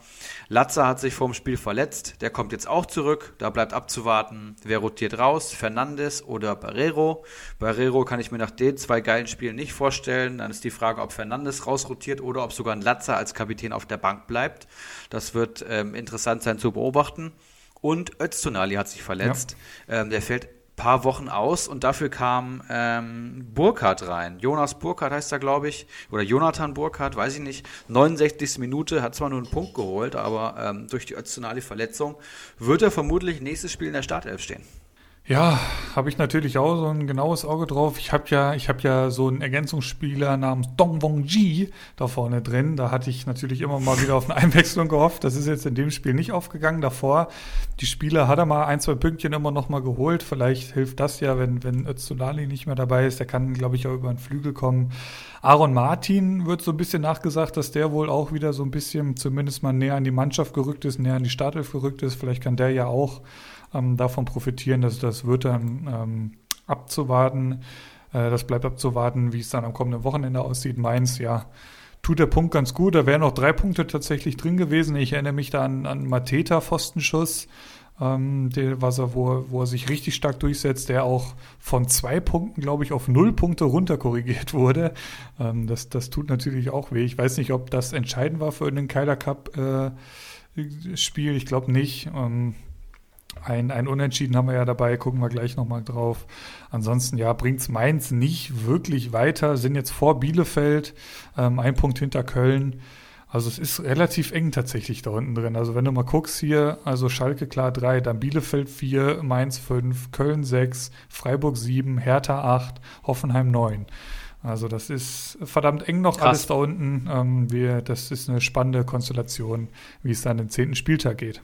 Es würde mich köstlich amüsieren, wenn Bielefeld am Saisonende vorm FC Schalke 04 steht.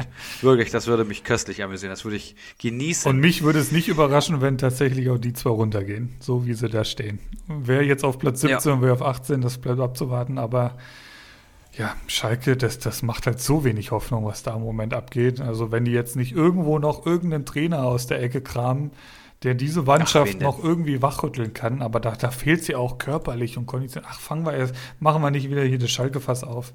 Ähm, wollen, wir, wollen wir mal auf den Keiler Cup blicken, Erik? Also da waren ja wirklich tatsächlich Duelle dabei. Da ging es um wirklich nur noch einzelne Punkte. Also allen voran ähm, Bamboleo Rutschbahn gegen Faxe. Da ging es 55 zu 57 aus. Also alleine dieses Spiel muss, muss man ja eigentlich mal drüber quatschen. Sehr gerne. Da würde ich sagen, kommt jetzt hier kurz der Keiler-Spot. Keiler Weißbier. Ah, sau gut. Und dann sind wir auch schon beim Keiler Cup. Ja, Philipp, bevor wir über den Spieltag sprechen wollen, wollen wir vielleicht nochmal ähm, mit unserem Sponsor Keiler Weißbier releasen, was, worum es denn jetzt hier eigentlich geht. Ähm, wir wissen ja alle, der Keiler Cup ist unsere Champions League, in der 56 Manager angetreten sind am dritten Spieltag und in direkten K.O.-Duellen äh, um die Krone ringen. Aktuell sind, glaube ich, noch 16 Manager dabei ähm, die jetzt in diesen 16 Duellen weitergekommen sind. Und du hast tatsächlich das Paket von äh, Kyla schon bekommen. Ne? Ich habe gar nicht genug Platz in der Wohnung, dass ich das annehmen könnte. Deswegen haben wir es zu dir schicken lassen. Und du hast jetzt ausgepackt und du hast mir auch schon Bilder geschickt von dem, was wir denn an Premium so vergeben dürfen. Gib uns doch mal vielleicht so einen kleinen Einblick. Also ich muss ja sagen, ich, ich war ja tatsächlich selbst überrascht, was für ein großes Paket das ist, aber vor allem, was auch drin war. Du hattest mir da mal irgendeine Mail, war glaube ich weitergeleitet, aber so genau hatte ich mir das alles gar nicht so angeschaut und war dann doch überrascht, also wie viel das vor allem ist. Also es ist, äh, es sind, es sind äh, Caps dabei, Mützen, es sind ähm, so, so, so Tragetaschen dabei. Natürlich alles mit, mit Keiler, ähm, Keiler-Logo drauf. Es sind Kulis dabei, es sind Kühlschrankmagneten dabei, es sind, es sind so Kartenspiele mit, mit einem Keiler Weißbierkopf vorne drauf. Also es sind überragende Sachen dabei und natürlich auch, und da, der war jetzt noch nicht dabei, der Hauptpreis. Der Hauptpreis für quasi den Erstplatzierten, den Sieger des Keiler Cups, wird ein ja, überdimensionales Weizenglas sein. Ich glaube, es sind, also auf dem Lieferschein steht zwei Liter. Ich würde sagen, als Laie, ähm, es ist mehr. Also es ist wirklich absurd groß. Wir haben es mal, ich habe dir ein Bild geschickt, äh, wo es neben einem handelsüblichen Weizenglas steht. Also es ist absurd groß. Ist krank. Wir werden äh, versuchen, also da, da müssten wir uns jetzt nochmal dann äh, kurz bevor wir das dann überreichen werden an den Sieger, wir werden versuchen, dass dann da auch eine Gravur drauf kommt, ähm, dass das auch wirklich ein einmaliges Glas ist. Ich glaube, das ist es eh schon. Also es, ist, es sieht wirklich unfassbar gut aus. Ich werde da, ich würde sagen, wir, wir stellen vor der nächsten Runde stellen wir mal ein Bild in die Gruppe oder sowas, um die Jungs noch ein bisschen heißer zu machen, die da jetzt weitergekommen sind. Und ähm, das ist auf jeden Fall der Hauptpreis. Ein, ein, ein unfassbar großes Weizenglas von Keiler Weißbier. Hoffentlich mit Gravur, aber da bin ich eigentlich ganz zuversichtlich, dass wir das dann zu gegebener Zeit äh, hinbekommen. Richtig. Ähm, aktuell sind wir ja dann jetzt beim Achtelfinale. Das heißt, wir haben noch 16 Manager ähm, drin, die jetzt dabei sind. Die werden am 15. Spieltag das Achtelfinale ausspielen. Und alle, die es dann ins Viertelfinale schaffen, die werden auf jeden Fall ordentlich Keilerpreise abräumen. Ja, das heißt, für alle, die jetzt noch drin sind, noch eine Runde und es hagelt, ähm, es hagelt Sachen mit dem Schweinekopf drauf. Extrem stark. Ich, ich würde sagen, ja. ich würde sagen, ähm, ich verlese einfach mal kurz die Partien, wie es ausgegangen ist. Das geht ja relativ zügig. Ähm, Kegi gegen Kalitos 27-13, Bacardi Diakite, Danino Norminho 31-25, Bamboleo gegen Faxe 55-57, Keiler Genuss nun TSG Schamlippen 29-28, Manimo Golson 17 36, Ibras Eriksson gegen Gold van Kabak 17-19, Laser Metin Stumpenrudi 4 zu 12, Kasten Schwibschwab gegen Slatan AB 2118, Kiezkicker Antiwurzel 928, Dr. Bob Langes Glied 1720, Zwietracht Maximus White Shark 3214, die SG Nun gegen Kopfball Ungeheuer im Brüderduell 2613, Olaf Melberg, der einen ganz starken Spieltag hat gegen Rocco 95, 33 zu 5, der W gegen Ortinho Das geht unentschieden aus. Beide holen 22 Punkte und treten somit am kommenden 10. Spieltag nochmal gegeneinander an. Ulrich H. gegen Kellermarf 29 zu 6 und Herr Wanner gegen Stramboli auch 29 zu 6. Was ist so jetzt für dich das Match abseits von unseren beiden, wo wir mal drüber quatschen müssen? Ja, auf jeden Fall mal über Bakari Diakite gegen Nominio. Ähm, das Duell der letzten Saison, das Gigantenduell der letzten Saison und äh, Bakari klar in der Favoritenrolle.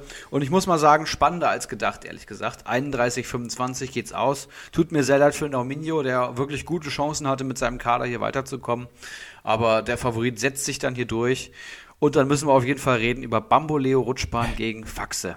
Das ist, die Partie hätten wir nicht besser losen können. Das geht 55 zu 57 aus. Das heißt, beide Manager haben in ihrer Ligen den Vogel abgeschossen und im Endeffekt scheidet hier Bamboleo Rutschbahn mit einem 55-Punkte-Spieltag aus das ist wirklich, also das ist undankbar. Ne? Alle anderen, die ausgeschieden sind, ich glaube, kein Vergleich zu diesem hier. Bamboleo sich zwischenzeitlich wahrscheinlich schon gedacht, Samstagnachmittag hat er ja viele Torschützen gehabt, dass er da eigentlich nur durch sein kann. Ne? Und dann Samstagabend Faxe mit zwei Torschützen und dann Sonntag das knappe Duell. Ich glaube, das ist auch das Mainz-Spiel hat es hier entschieden. Also das tut mir wirklich extrem leid. Faxe hat äh, San Just im Kader, sehe ich hier. Der holt äh, sechs Punkte. Das, das hat natürlich nochmal geholfen. Ähm, ich sehe, also erstmal mit Bamboleo vielleicht anfangen. Ich habe hier gerade die beiden Kader offen. Ähm, der hat ein Grifo im Team. Der hat ein Neuhaus im Team. Also das sind zwei Spieler aus dem, aus dem Team der Woche. Ein Andrich ist auch im Team der Woche, holt elf Punkte.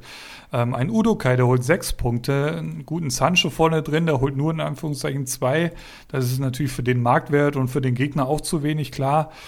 Aber mit 55 Punkten auszuscheiden, ist maximal bitter. Klar, er hat jetzt auch in der Communio-Gruppe, habe ich dann gesehen, es ist das Auslosungstool dran schuld, das muss natürlich geändert werden. Dann suchst du natürlich auch irgendwann die Ausreden, wenn du so verzweifelt bist. Ähm, es ist maximal bitter, klar. Aber ähm, Liga 2 Qualität setzt sich dann irgendwie dann doch durch. Ähm, ich habe auch mal geschaut, so Bamboleo Rutschbahn bei 266 Punkten. Ich glaube, damit wäre er bei uns ein guter dritter Platz. Ähm, klar kann man jetzt sagen, die sind auch mit 20 Mann da in der Liga, aber wenn ich mir da ganz unten irgendwie den Messi oder so anschaue, also ob, ob du da wirklich mit 20 Mann unterwegs bist, ich weiß ja nicht. Ähm, Faxe vielleicht noch kurz, ein Kamada im Team, ein Baku im Team, St. Just angesprochen, Hannes Wolf, der wird eingewechselt und netzt, äh, holt noch neun Punkte, ein Kampel, ein Johnny Schmid. Faxe, der im Prinzip ohne Stürmer spielt, also Joao Victor und Chong haben gespielt bei Faxe und die holen beide null Punkte und trotzdem reicht's. Also es war wirklich denkbar knapp. Ähm, Danino gegen Bacardi hast du angesprochen. Das, das, das Gigantenduell aus der letzten Saison, klar. Ähm, ja, gibt es sonst noch irgendein Spiel, wo, wo wir mal kurz einen Blick drauf werfen müssen? Ja, Brüderduell relativ deutlich ausgegangen mit 26-13 für die SG Nun war noch interessant. Ähm, ganz eng war tatsächlich auch Keiler Genuss Nun gegen die TSG Schamlippen, oh, 29 zu 28. Und ansonsten war es ein kranker Spieltag, muss ich sagen. Favoritensterben, würde ich fast sagen. Ähm, ausgeschieden in der Runde jetzt. Ich möchte nur mal die Namen verlesen. Alle, die jetzt Liga-intern sind, werden das so ein bisschen einzuordnet wissen.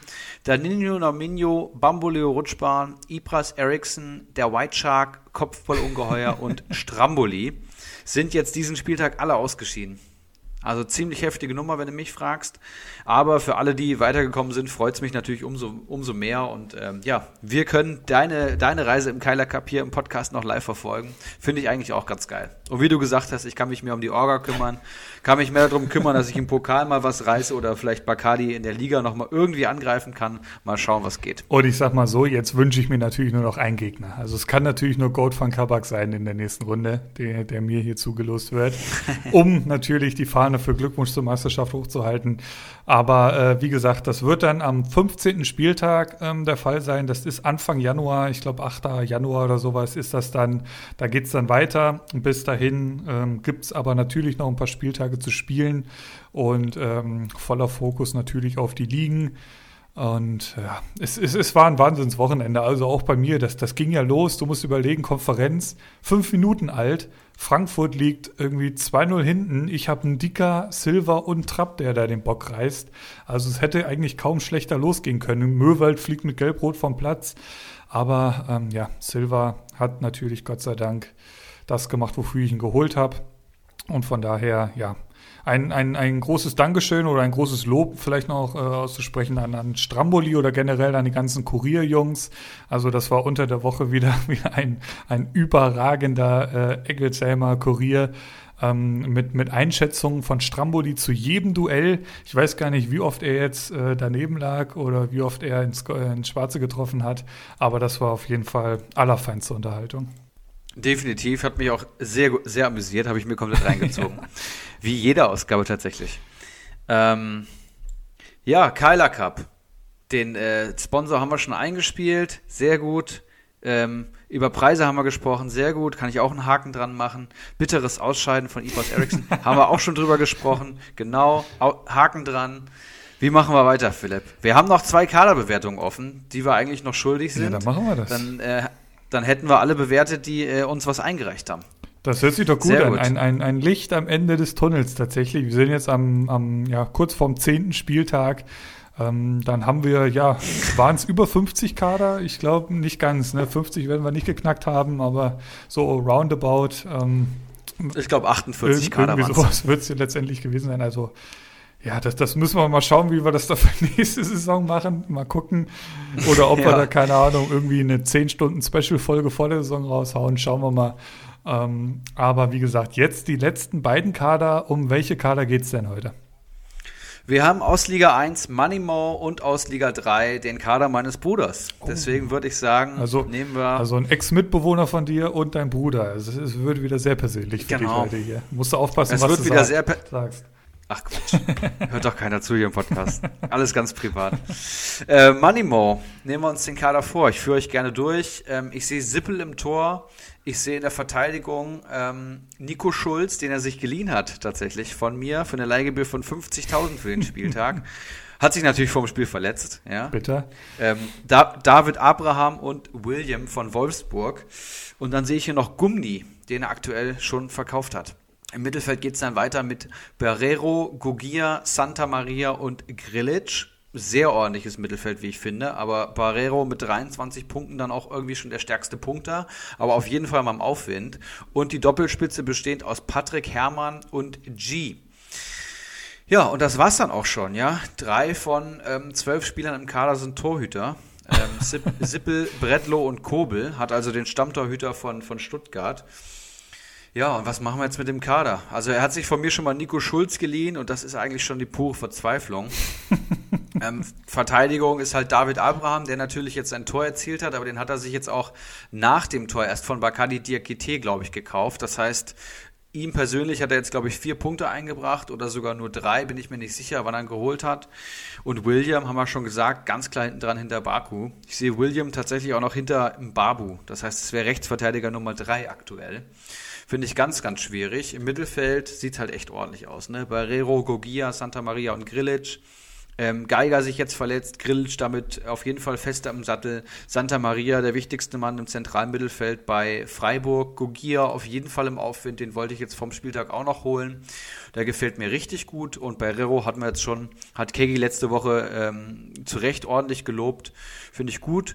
Im Sturm G, fünf Punkte tatsächlich hat er schon geholt. Bei einem Marktwert von 620.000. Man mag es gar nicht glauben, aber ist in, in Ordnung. Also ist ein okayer Einwechselspieler, ja. sehe ich hier gerade. Ähm, noch keine Minuspunkte geholt. Und Patrick Herrmann ist halt, ja, spielt, ähm, rotiert rein, wird eingewechselt, steht in der Startelf, wird ausgewechselt, aber halt noch kein Tor erzielt und das ist halt so ein bisschen bitter.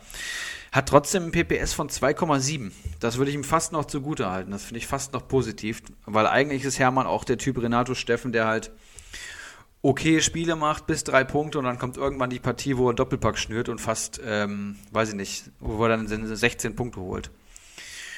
Ja, ich finde Hermann auch schwierig. Summa summarum, Torhüter hat er, Verteidigung ist David Abraham plus nix, Mittelfeld ist in Ordnung bis gut und Sturm ist eigentlich auch okay, ja, aber reißt auch keine Bäume aus. Finde ich einen schwierigen Kader und er steht zu Recht ziemlich weit unten, muss man mal sagen. Saisonziel ist der siebte Platz, ja, also mhm. Top 7. Europa League Quali hat er mir mit auf den Weg gegeben. Manimo, ich weiß nicht, ob, ob das hier noch realistisch ist. Meistertipp ist Ibras Eriksson. Das ähm, lobt mich natürlich sehr. Äh, Kostümtipp ist Geronimo Jim. Sehr guter Tipp, würde ich sagen. Comunio Player to watch. Ribeiro, Schlotterbeck von Union hat er hier notiert.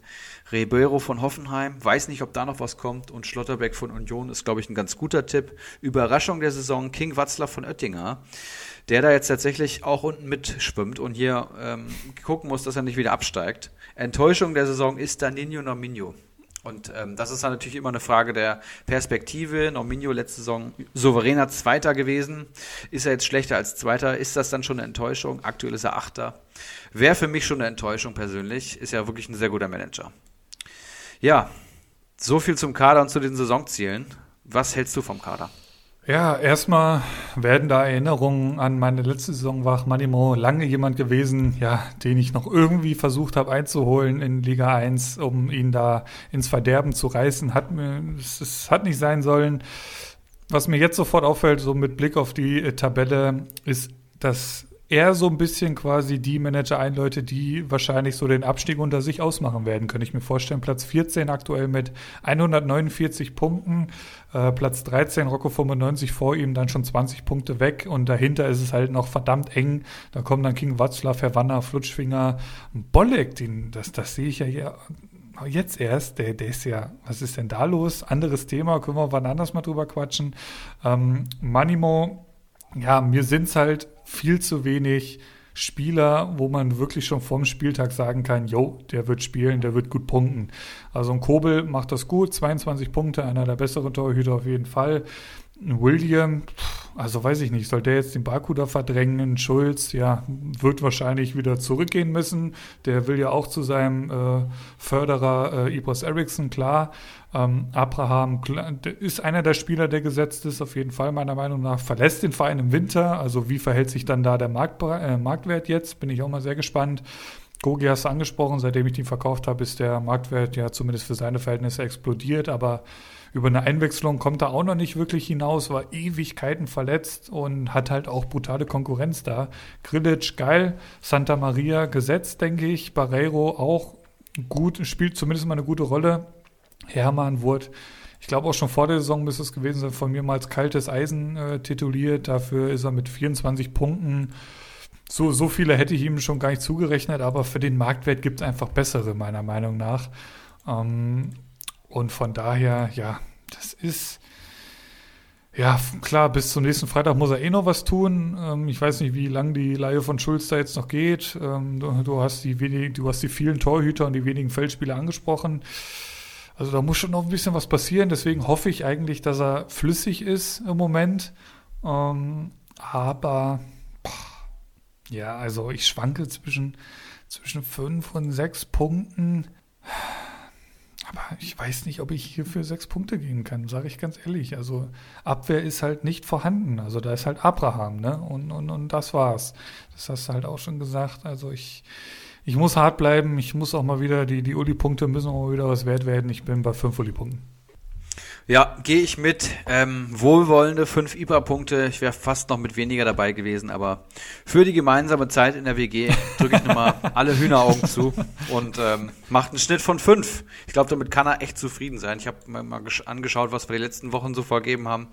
Dickelkarl haben wir halt auch fünf gegeben und da kann ich ihn auch nicht schlechter einordnen. Ja, das stimmt. Also, das stimmt. Dickelkarl, Dickelkarl mittlerweile, glaube ich, äh, letzter. Ähm, da ist Manimo schon noch besser aufgestellt. Gut, dann gehen wir in Liga 3 und schauen in den Kader meines Bruders. Willst du uns den einmal näher bringen? Jawohl, Platz 13 in der drittbesten Communio-Liga der Welt. 154 Punkte, 28 Punkte jetzt am Spieltag geholt. Ähm, knapp ausgeschieden gegen Keile Genuss nun. Ähm, also wirklich denkbar bitter. Und wir schauen jetzt mal kurz in den Kader. Ich mache mal kurz auf. Da fällt einem natürlich, fangen wir mal vorne an, Wout Weghorst auf. Äh, 10 Millionen Marktwert, 49 Punkte. Weiß nicht, wie lange er ihn im Kader, äh, schon im Kader hat. Kannst du vielleicht gleich mehr zu sagen. Ähm, daneben einen gewissen Mustafa mit PH. Ähm, noch nie gehört, keine Ahnung. Ich würde sagen, der hat ein Mainz-Trikot an, 210.000, nicht der Rede wert.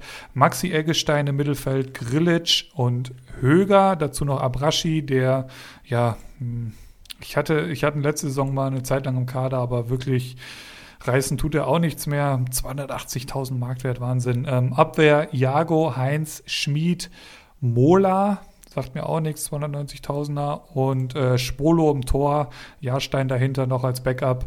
Also da recht gut aufgestellt, auch wenn er noch nicht so wirklich das gezeigt hat, was man sich erhofft hat, wahrscheinlich vor der Saison. Insgesamt, ja, Interessant, also von Weghorst, es ist ein Spieler, dem ich ja bis Weihnachten viele Punkte prophezeit habe. Das, das scheint sich auch zu bewahrheiten. 10 Millionen wird dem, dementsprechend auch noch äh, stark im Marktwert steigen, denke ich. Generell die Stürmer.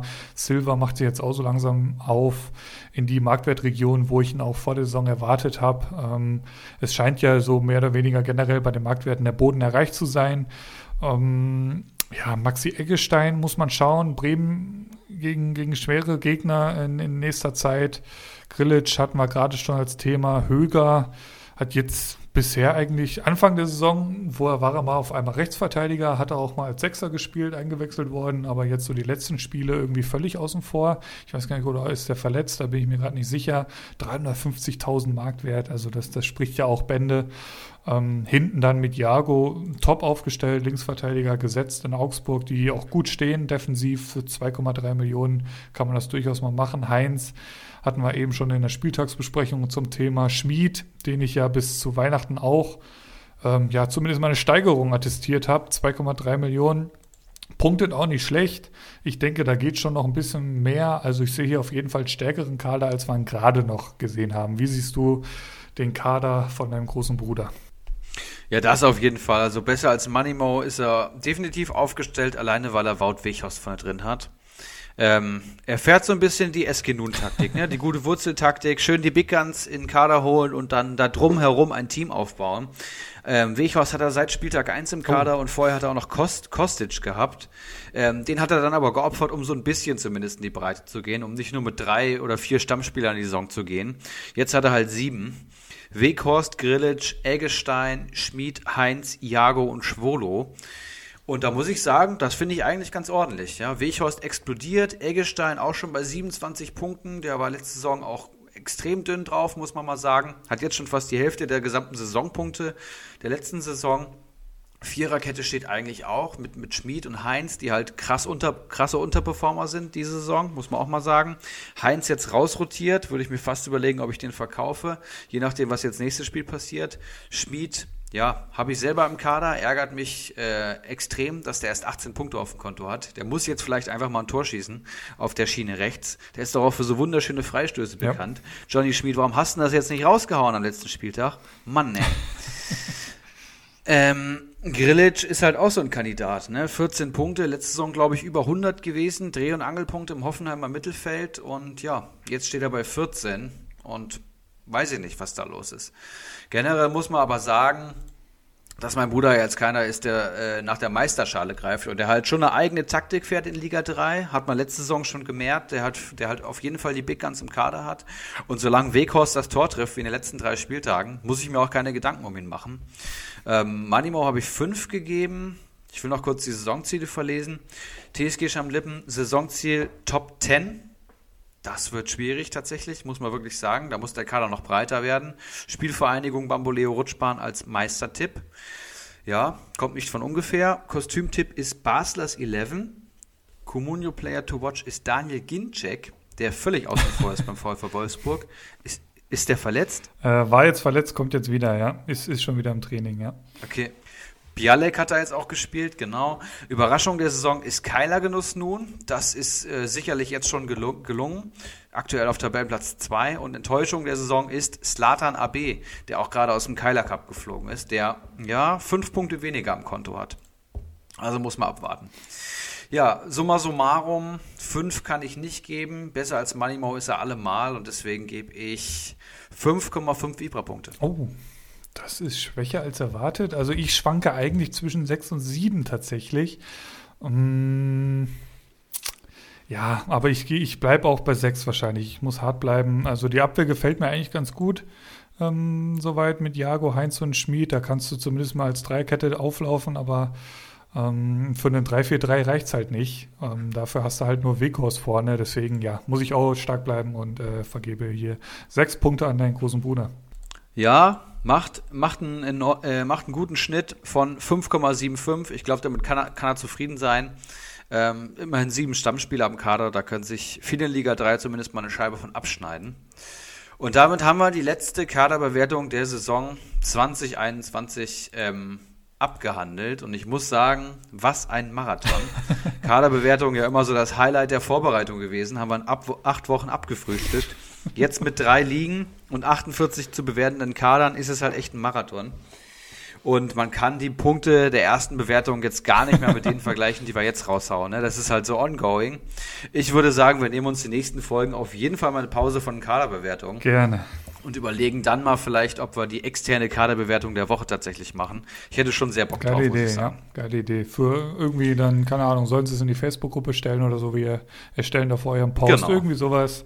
Das vielleicht auch nochmal an alle externen, falls ihr mal wollt, dass wir eure Kader mal so ein bisschen genauer äh, beobachten, dann äh, tretet der Facebook-Gruppe bei und da wird es dann zu gegebener Zeit mit Sicherheit mal einen Post geben und dann werden wir das mit Sicherheit mal machen.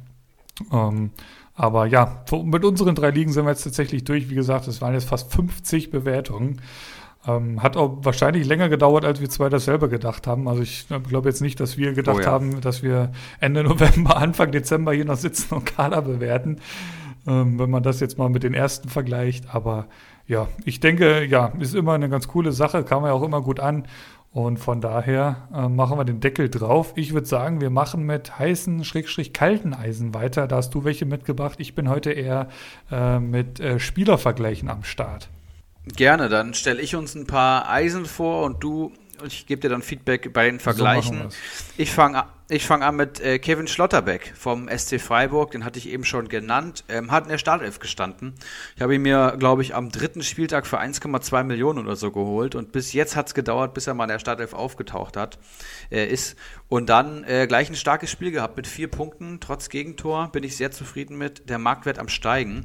Würde ich euch empfehlen, jetzt ins Team zu holen. Für alle, die sich erinnern, der war letzte Saison bei Union Berlin eine PPS-Maschine, ja, weil er einfach extrem starke Zweikampfwerte ähm, mit, mit einem guten ähm, Aufbauspiel vereint. Also es würde ich, würde ich sagen, der bei Freiburg, der das beste Aufbauspiel hat, jetzt schon. Und damit un, unverzichtbar, wenn er einmal in der Startelf war, denke ich, für, für Streich.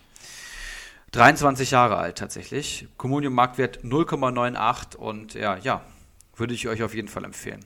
Ist halt auch, Mach mal weiter das ist halt auch vielleicht ja, eine Reaktion sorry. von Streich darauf gewesen, eben weil sie so viele Gegentore gefangen haben. Irgendwas muss ich ja dann ja, tun und, und, Schlotterbeck kann da natürlich jetzt irgendwie Nutznießer von sein, ganz klar. Gulde sehe ich hier ist angeschlagen ähm, aktuell. Also auch da irgendwie pro Schlotterbeck auf jeden Fall in den News. Wie geht's weiter bei dir? Es geht weiter mit Jonathan Burkhardt, den ich eben auch schon erwähnt hatte. Öztunali ist verletzt und jetzt könnte die Chance von Burkhardt ähm, kommen, denn Mainz hat wirklich ein leichtes Restprogramm, äh, beziehungsweise die nächsten Gegner sind sehr leicht. Restprogramm will ich jetzt nicht sagen. Ähm, 20 Jahre alt ist der Burkhardt, ähm, der Hype-Spieler der Comunio-Saisonvorbereitung. Ähm, schießt eigentlich seit drei Saisons gefühlt immer so 10 bis 15 Tore in Vorbereitungsspielen und taucht dann irgendwo in der, in der U23 ab. Aber diese Saison gehört er fest zum Bundesliga-Kader und ähm, bei Comunio ist er 1,53 Millionen heute wert, hat 11 Punkte auf dem Konto, in acht Einsätzen, muss man aber sagen. Macht ein PPS von 1,38. Da sagt man jetzt, ja, okay, aber Mainz steht halt auch unten drin, verlieren fast jedes Spiel und da hat er noch keinen Minuspunkt geholt. Also das schlechteste war, glaube ich, ein oder zweimal null. Und jetzt vermutlich nach der Öztunali-Verletzung Stammspieler gegen schwächere Gegner. Also wenn, wenn die Chance von Jonathan Burkhardt kommen soll, dann jetzt. Und ich denke, für 1,5 Millionen im Sturm kann man die Spekulation durchaus wagen. Dem habe ich nichts hinzuzufügen. Dann mache ich weiter mit Marc Uth von Schalke. Hast du eben schon gesagt. PPS von fast 5 bei Schalke. Da muss man eigentlich hellhörig werden. Der ist richtig gut drauf. Ne? 29 Jahre alt, bei, im Sturm natürlich gelistet. Comunio Marktwert 4,9 Millionen. Hat 36 Punkte geholt. Ne? Bei drei Schalker Punkten am Gesamtkonto, glaube ich. Ähm, hat 20 Punkte in den letzten drei Spielen geholt. Das musst du dir mal überlegen. Und da, also das ist der Offensivspieler oder der Spieler gerade bei Schalke. Punktet noch besser als Renault. Sieben bewertete Einsätze und PPS von 5,14. Das heißt, 5 Millionen ähm, 5er PPS, das ist herausragend gut, das ist überproportional gut. Der müsste jetzt eigentlich schon bei 7, 8, 9 Millionen stehen bei dem PPS. Ich kann mir auch gut vorstellen, dass, weil er ja eben dann auch extrem gesucht wird bei Schalke, weil er der Einzige ist, der irgendwie was äh, leisten kann in der Offensive, der schießt die Standards etc., ähm, dass er weiter so punktet. Ich weiß nicht, ob ein 5er PPS halten kann, aber ich kann mir schon vorstellen, dass er in den nächsten Spielen auf jeden Fall über 4 bleibt. Und ja, Marc Uth wird noch einige Tore erzielen für, für Schalke und ist extrem wichtig. Jetzt am Wochenende gegen Leverkusen, es wird natürlich schwierig, aber danach dann Augsburg, Freiburg, Bielefeld, da muss dann was gehen und da muss dann halt auch gerade über Uth viel gehen. Ähm, und wenn es irgendwie ein Standard ist, aber ja, die, die, die Punkteausbeute kommt ja nicht von irgendwoher. Also wirklich der ja. Schalker Lichtblick tatsächlich. Ja, gegen Gladbach war es auch schon schwer und hat wirklich Stimmt, eine herausragende Torvorlage mhm. äh, erzielt und sieben Punkte geholt. Also das ist jetzt auch nicht nur eine Torvorlage, sondern da hat er auch noch ein echt gutes Spiel gemacht, was die Statistiken angeht. Und last but not least, Ismail Jakobs vom 1. FC Köln, den hast du eben auch schon positiv erwähnt. Comunio Marktwert 1,5 Millionen, 9 Punkte am Konto in 6 Einsätzen, macht ein PPS von 1,5, ähnlich niedrig wie der von Jonathan Burkhardt. Aber Köln jetzt gewonnen, ja. Gistol ist ja jemand, der viel über Emotionen kommt, der viel über Motivation kommt. Da kann ich mir schon vorstellen, dass Köln das jetzt einen Schub gibt, einen Sieg äh, bei Borussia Dortmund. Und Jakobs ist in der neuen Rolle als Schienenspieler natürlich offensiv ähm, wie defensiv eingebunden. Und ich glaube, das kommt ihm sehr zugute, weil er einfach immer viel mehr Raum zu überbrücken hat, als äh, wenn er jetzt schon vorne in einer, in einer Dreier-Offensivreihe steht, weißt du? Wenn er aus der, ähm, aus der Defensive rauskommen kann, hat er viel Platz vor sich, kann viel mit dem Ball gehen, ist ein sehr schneller Spieler und hat jetzt auch schon seine Saison-Bestleistung gehabt. Ja, ohne Torvorlage gegen, gegen Dortmund, das spricht, glaube ich, auch schon Bände.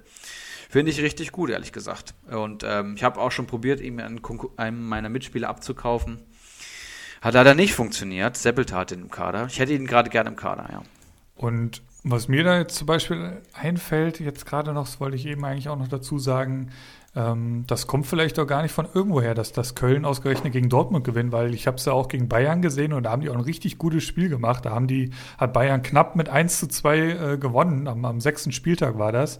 Äh, der eine oder andere mag sich erinnern. Also tun sie sich gegen, ja, spielstarke, ähm, ja, fast, schon Übergegner äh, ganz gut. Und jetzt am Wochenende geht es dann gegen Wolfsburg. Da bin ich sehr gespannt drauf. Ähm, dann in, in zwei Spieltagen gegen Leverkusen, dann gegen Leipzig. Und Köln hat halt bewiesen, gegen so Gegner kann es funktionieren. Ähm, zwischendurch spielen sie noch gegen Mainz, also äh, bei Jakobs, wie gesagt, auch noch ein Hector kommt zurück. Da, das kann ich nicht oft genug sagen, dass das wird der Mannschaft gut tun. Ähm, also ich, ich ich sehe langsam etwas, etwas einen Aufwind bei Köln. Hoffentlich, hoffentlich, weil ein kleines Herz schlägt ja auch äh, für die Kölner bei mir. Ja. Das war's bei dir oder was? Äh, mit deinen heißen Ich Eisen? hätte noch kalte Eisen. Ja, bitte, bitte, hau rein. Da habe ich einmal äh, Corentin Tolisso vom FCB, vom großen FCB. 26 Jahre mittlerweile, Communio-Marktwert 4,3 Millionen. Und ich schaue ja auch mal auch preis-leistungstechnisch ans Ende der Nahrungskette. Und da ist mir Tolisso direkt aufgefallen acht Punkte am Konto aus sechs Einsätzen beim FC Bayern. Wie kann das sein, fragt man sich. Jetzt, wo auch gerade ähm, Kimmich verletzt ist und ja jedes Spiel in der Startelf steht, PPS von 1,33. Ja, Tolisso auch jemand, der bestimmt auch mal ein Tor erzielt und eigentlich auch viel von seinen Toren lebt, zumindest in meiner Wahrnehmung. Aber wenn er die nicht erzielt, dann ist er kein so dankbarer Comunio-Spieler, habe ich gemerkt. Dazu noch die glatte rote Karte am vierten Spieltag, kommt auch noch dazu. Und minus ein Punkt gegen Dortmund. Also der hat noch kein gutes Spiel gemacht, würde ich sagen, in der Bundesliga. Noch kein Spiel über drei Punkte und das beim FCB, der generell jedes Spiel gewinnt. Also da kann man fünf, äh, vier Millionen deutlich besser investieren. Und ebenfalls, den man vielleicht hier gar nicht so erwartet, Kevin Campbell von RB Leipzig. Oh. Viele werden, Viele werden sich schon gefragt haben, was mit ihm los ist. Mittlerweile 30 Jahre alt, Comunio Marktwert auch bei 4,5 Millionen, hat 20 Punkte am Konto ähm, in acht Partien. Ja, das ist ein PPS von 2,5. Da würde man jetzt sagen, das ist ein okayer PPS für einen Augsburg-Spieler oder für einen Kölner Spieler, aber eben nicht für Kevin Campbell, der ja eigentlich eine richtige Communium-Maschine ist und den PPS immer ordentlich nach oben treibt durch seine, durch seine Spielweise, durch seine agile Spielweise, viele Ballkontakte, bissig in den Zweikämpfen, viele wichtige äh, Pässe, Torvorlagen, ab und zu mal ein Tor dabei. Und diese Saison halt eher schwierig. Ne? Also PPS von 2,5 ist jetzt auch schon der, der neunte Spieltag rum. So langsam müsste er sich dann schon ordentlich steigern, damit er sich lohnt. Aber ich, ich sehe es aktuell nicht. Da sind andere jetzt offensiv viel mehr eingebunden. Und Kampel ist halt immer eher der, der den vorletzten oder drittletzten Pass vom Tor spielt oder überhaupt so eine Sechserposition bekleidet. Und, und da ist es halt gerade irgendwie schwierig. Ja, PPS von 2,5 würde mir persönlich nicht reichen, um Kevin Campbell zu verpflichten. Hatte ich gar nicht so am Schirm, dass der zumindest im PPS-Wert äh, gar nicht so äh, liefert in dieser Saison. Ich bin großer Fan von ihm, auch, auch als Communion-Manager. Für den Preis, klar, muss man dann ein bisschen schauen. Ähm, er hat halt so Schwankungen drin, wenn ich mir hier so ein bisschen die Historie anschaue. Also die letzten paar Spiele, also jetzt am Wochenende vier Punkte geholt, davor null, davor wieder vier, davor nur ein, davor wieder vier. Also, also sehr schwanken, noch keine Konstanz drin. Dazu die, ähm, ja, auch da wird rotiert. Gerade bei Kampel äh, muss er eh immer auch mal mit einer Verletzung rechnen. Ähm, ja, schwierig. Ähm, also ich bin ja, da bin ich ja schon fast froh, dass ich ihn nicht die Saison im Kader habe. Faxe hatten, sehe ich hier gerade 20 Punkte, ist eigentlich zu wenig für die Spielzeit. Tolisso, ähm, ja, als, als Fan, als Fußballfan, als Bayern-Fan, sage ich, es reicht nicht, bei Bayern München zu spielen. Das, das, da bin ich mir jetzt eigentlich schon länger sicher. Und als Communio-Manager auch, um, um Gottes Willen. Also 4,3 Millionen, 8 Punkte und auch da Rotation, verletzungsanfällig ohne Ende, auch jetzt schon wieder verletzt. Und gerade in den wichtigen großen Spielen immer wieder ein Bock drin. Ähm, ja, also ganz, ganz vorsichtig. Also als Communion-Manager würde ich mich eigentlich sofort von ihm trennen. Und jetzt durch die Verletzung eh. Ja. Gut, dann würde ich eigentlich weitermachen jetzt hier äh, mit meinen Spielervergleichen, die ich hier so äh, mitgebracht habe. Ich habe ja, teils aus Eigeninteresse, teils aus unserer Facebook-Gruppe, teils auch äh, zwei Spieler, die du da heute Morgen schon in die Facebook-Gruppe gehauen hast. Da bin ich mal gespannt, ob jo. du dich schon entschieden hast oder ähm, ob du noch dabei bist. Ich würde erstmal anfangen mit einem Dreier-Vergleich. Und zwar sind wir da wieder bei der magischen SGE und die paar Rechtsverteidiger oder rechts, rechte Außenbahnspieler hast du angesprochen. Mich würde halt vor allem deine Meinung mal interessieren, wie es da jetzt so weitergeht. Ähm, wir haben Da Costa, wir haben Touré, wir haben Durm. Ähm, da Costa 0 mhm. Punkte, Touré 17, Durm 5. Marktwert ist das bei Da Costa 690.000, bei Touré 1,5 Millionen, Durm 1,3 Millionen. Also es sind wirklich, ja, drei völlig unterschiedliche Ausgangsvoraussetzungen und doch kann sein, dass sie alle drei irgendwie am Samstag oder wann sind doch Samstag gegen Dortmund um 15.30 Uhr. Es könnte auch sein, dass der Costa auf einmal in der Startelf steht, habe ich so den Eindruck bei, bei Frankfurt. Ähm, PPS, ja, ist, ist bei der Costa klar, 0. Ähm, bei Touré 2,8, bei Durm jetzt 2,5. Der hat jetzt natürlich auch noch nicht so viel gespielt. Bewertete Einsätze sehe ich hier 2 genau, bei Touré sind es 6. Ähm, okay, bei Da Costa sehe ich vier bewertete Einsätze und trotzdem null Punkte, also spricht er eher gegen ihn. Wie siehst du die Lage bei den drei? Für wen? Also wenn du jetzt dich für einen entscheiden müsstest, den du in dein Team holen musst, wäre es auf jeden Fall Durm oder würdest du eher mit Touré gehen oder auf eine Spekulation in Richtung Da Costa? Oder ist der Zug bei Da Costa komplett abgefahren mittlerweile? Ja, ich würde mich ganz klar für Erik Durm entscheiden, weil ich jetzt seit ja, anderthalb Saisons bei Adi Hütter nicht voraussagen kann, wer diese Position am, auf, auf der rechten Schiene be bekleiden wird. Gute Leistungen werden vom Trainer anders interpretiert und ähm, Spieler, die ganz raus sind, stehen dann wieder in der Startelf und halt auch andersrum. Da Costa hat die Saison angefangen, hat ja keine guten Spiele gemacht, muss man sagen, wurde dann für Touré ausgetauscht, das ging aber auch recht schnell. Touré wurde dann gelobt, er tut uns momentan gut, äh, macht gute Spiele und dann hat er einen Fehler auf der rechten Außenbahn. Und zack steht auf einmal ein Erik Durm da, der vorher nicht mal eingewechselt wurde. Chandler ist komplett raus. Stimmt, den gibt's ja auch noch. würde ich sagen. Ja, und, und deswegen würde ich einfach da gerade nur mit dem Trend gehen. Also da was vorauszusagen, bitte helft mir, wenn ihr irgendwelche Argumente habt, warum die einzelnen Spieler jeweils spielen, wenn sie spielen. Ich sehe keine mehr. Ähm, und dann würde ich einfach äh, sagen, the trend is your friend und dann würde ich mit Erik Durm gehen. Alleine der Fakt, wenn man das jetzt nur mal aus Comunio-Manager-Sicht sieht und daran merkt man, dass Hütter keinen Comunio spielt. Touré hat äh, in den Spielen, die er gespielt hat, von Spieltag 2 bis 7 hat er äh, gespielt 4, 3, 3, 3, 4 und dann null Punkte gegen Stuttgart und das war's. Also da hat er wahrscheinlich diesen Fehler gemacht, den du gerade angesprochen hast und danach war er halt komplett außen vor jetzt die letzten zwei Spiele und wurde ja auch dementsprechend gelobt. Also habe ich, ich habe ja noch im Ohr irgendwie, genau, du hast auch das hast gesagt, ähm, er tut uns so gut und er macht das so gut auf rechts und auch das haben wir ja hier schon angesprochen, dass das hat er auch wirklich gut gemacht und auf einmal halt von der Tribüne in die Startelf Erik Durm. Ähm, also klar, für, für Risikofreunde wäre jetzt Touré vielleicht eher was, aber ja, Trend is with Friend, hast du gerade gesagt, das, das macht natürlich Sinn. 1,3 Millionen aktuell Erik Durm. Da sind natürlich jetzt auch vor allem jetzt unter der Woche noch Marktwertgewinne möglich. Ähm, spannend. Also ich, Bauchgefühl sagt mir eigentlich Touré, aber Hütter, ja, es ist zum Würfeln und das sind ja auch schwere Spiele jetzt für Frankfurt, sehe ich hier gerade. Dortmund, Wolfsburg und Gladbach. Aber das sind. Endlich mal wieder. Das sind die Gegner, gegen die sie ja eigentlich immer gut aussehen, hast du ja auch schon gesagt. Kostic ist wieder da. Richtig. Das werden spannende Wochen bei Frankfurt. Jetzt geht es hier weiter bei, mit äh, zwei Jungs von dir. Ich bin gespannt, ob du dich schon entschieden hast oder ob du noch in der Entscheidungsphase bist. Ich habe jetzt einfach mal das Ganze runtergebrochen auf zwei Spieler, Rainer oder Yusuf Paulsen.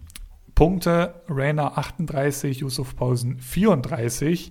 Beide ungefähr gleich viel wert. 6,8 Millionen Rainer, 6,6 Millionen bei Paulsen. Beide im Sturm gelistet. Ähm, ein PPS bei Rainer von 4,2, bei Paulsen sind sogar 4,8. Und ähm, jetzt würde mich mal interessieren, hast du dich schon entschieden und wenn, falls ja, für wen? Ich habe mich noch nicht entschieden, habe Rainer auch erst jetzt über das Wochenende mhm, gekauft. Mhm, das heißt, ich, ich bekomme auch erst morgen dann, beziehungsweise übermorgen ein Angebot für ihn.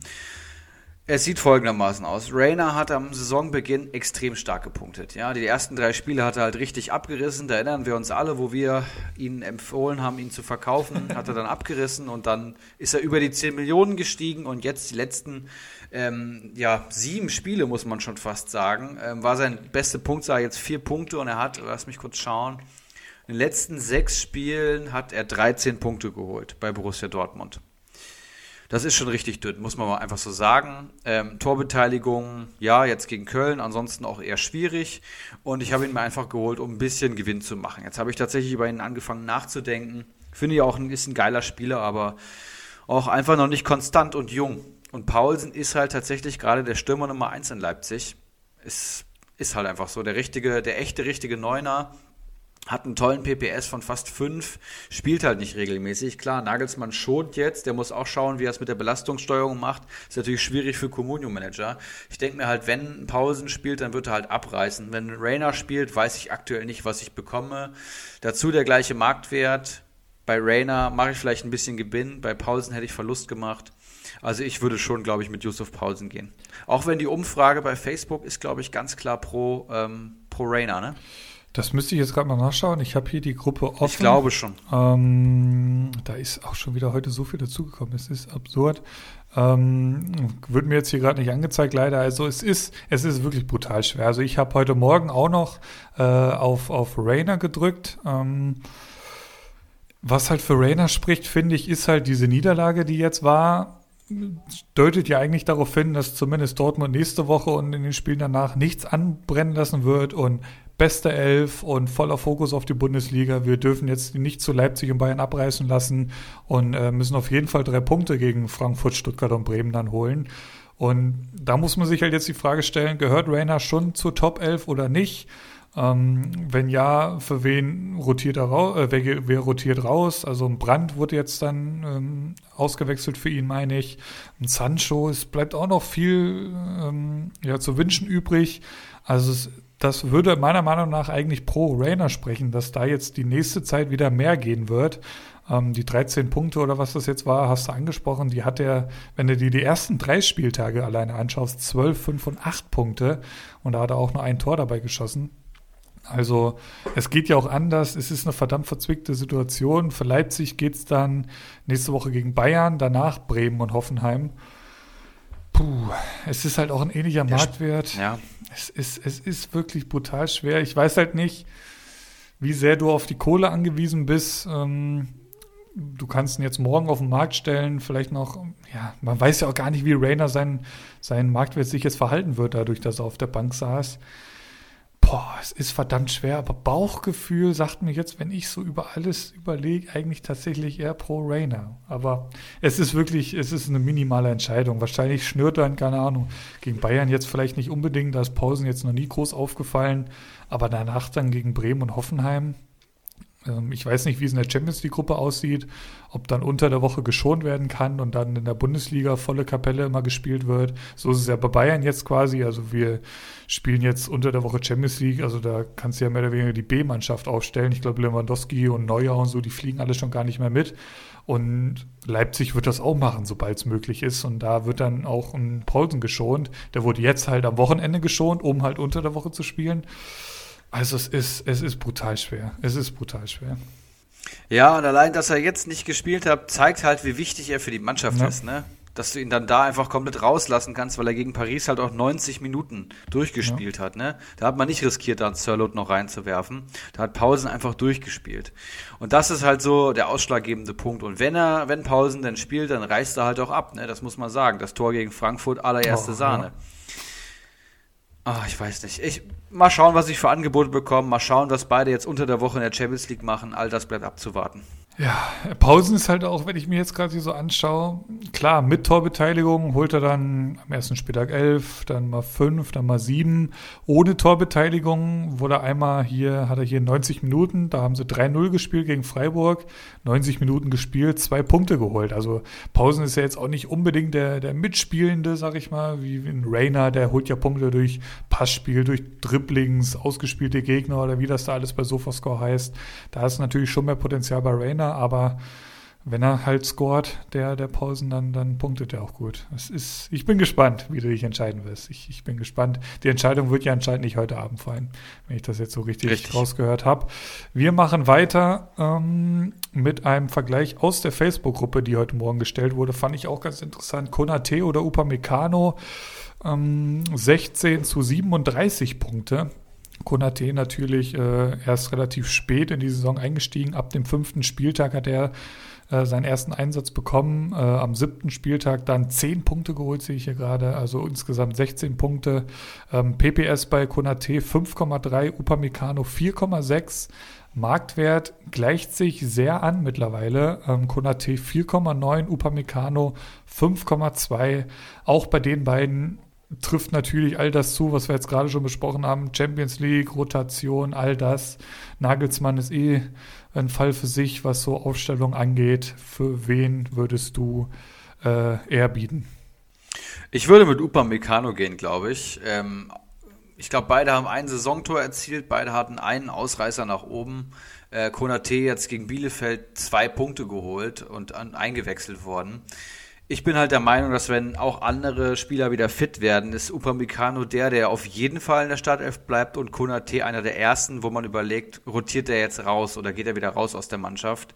Ist auch ein Riesentalent, wu- wurde mal ähnlich auf einem Niveau von einem Upamecano gehypt, aber für mich ist Upamecano dann doch schon noch ein Tick besser.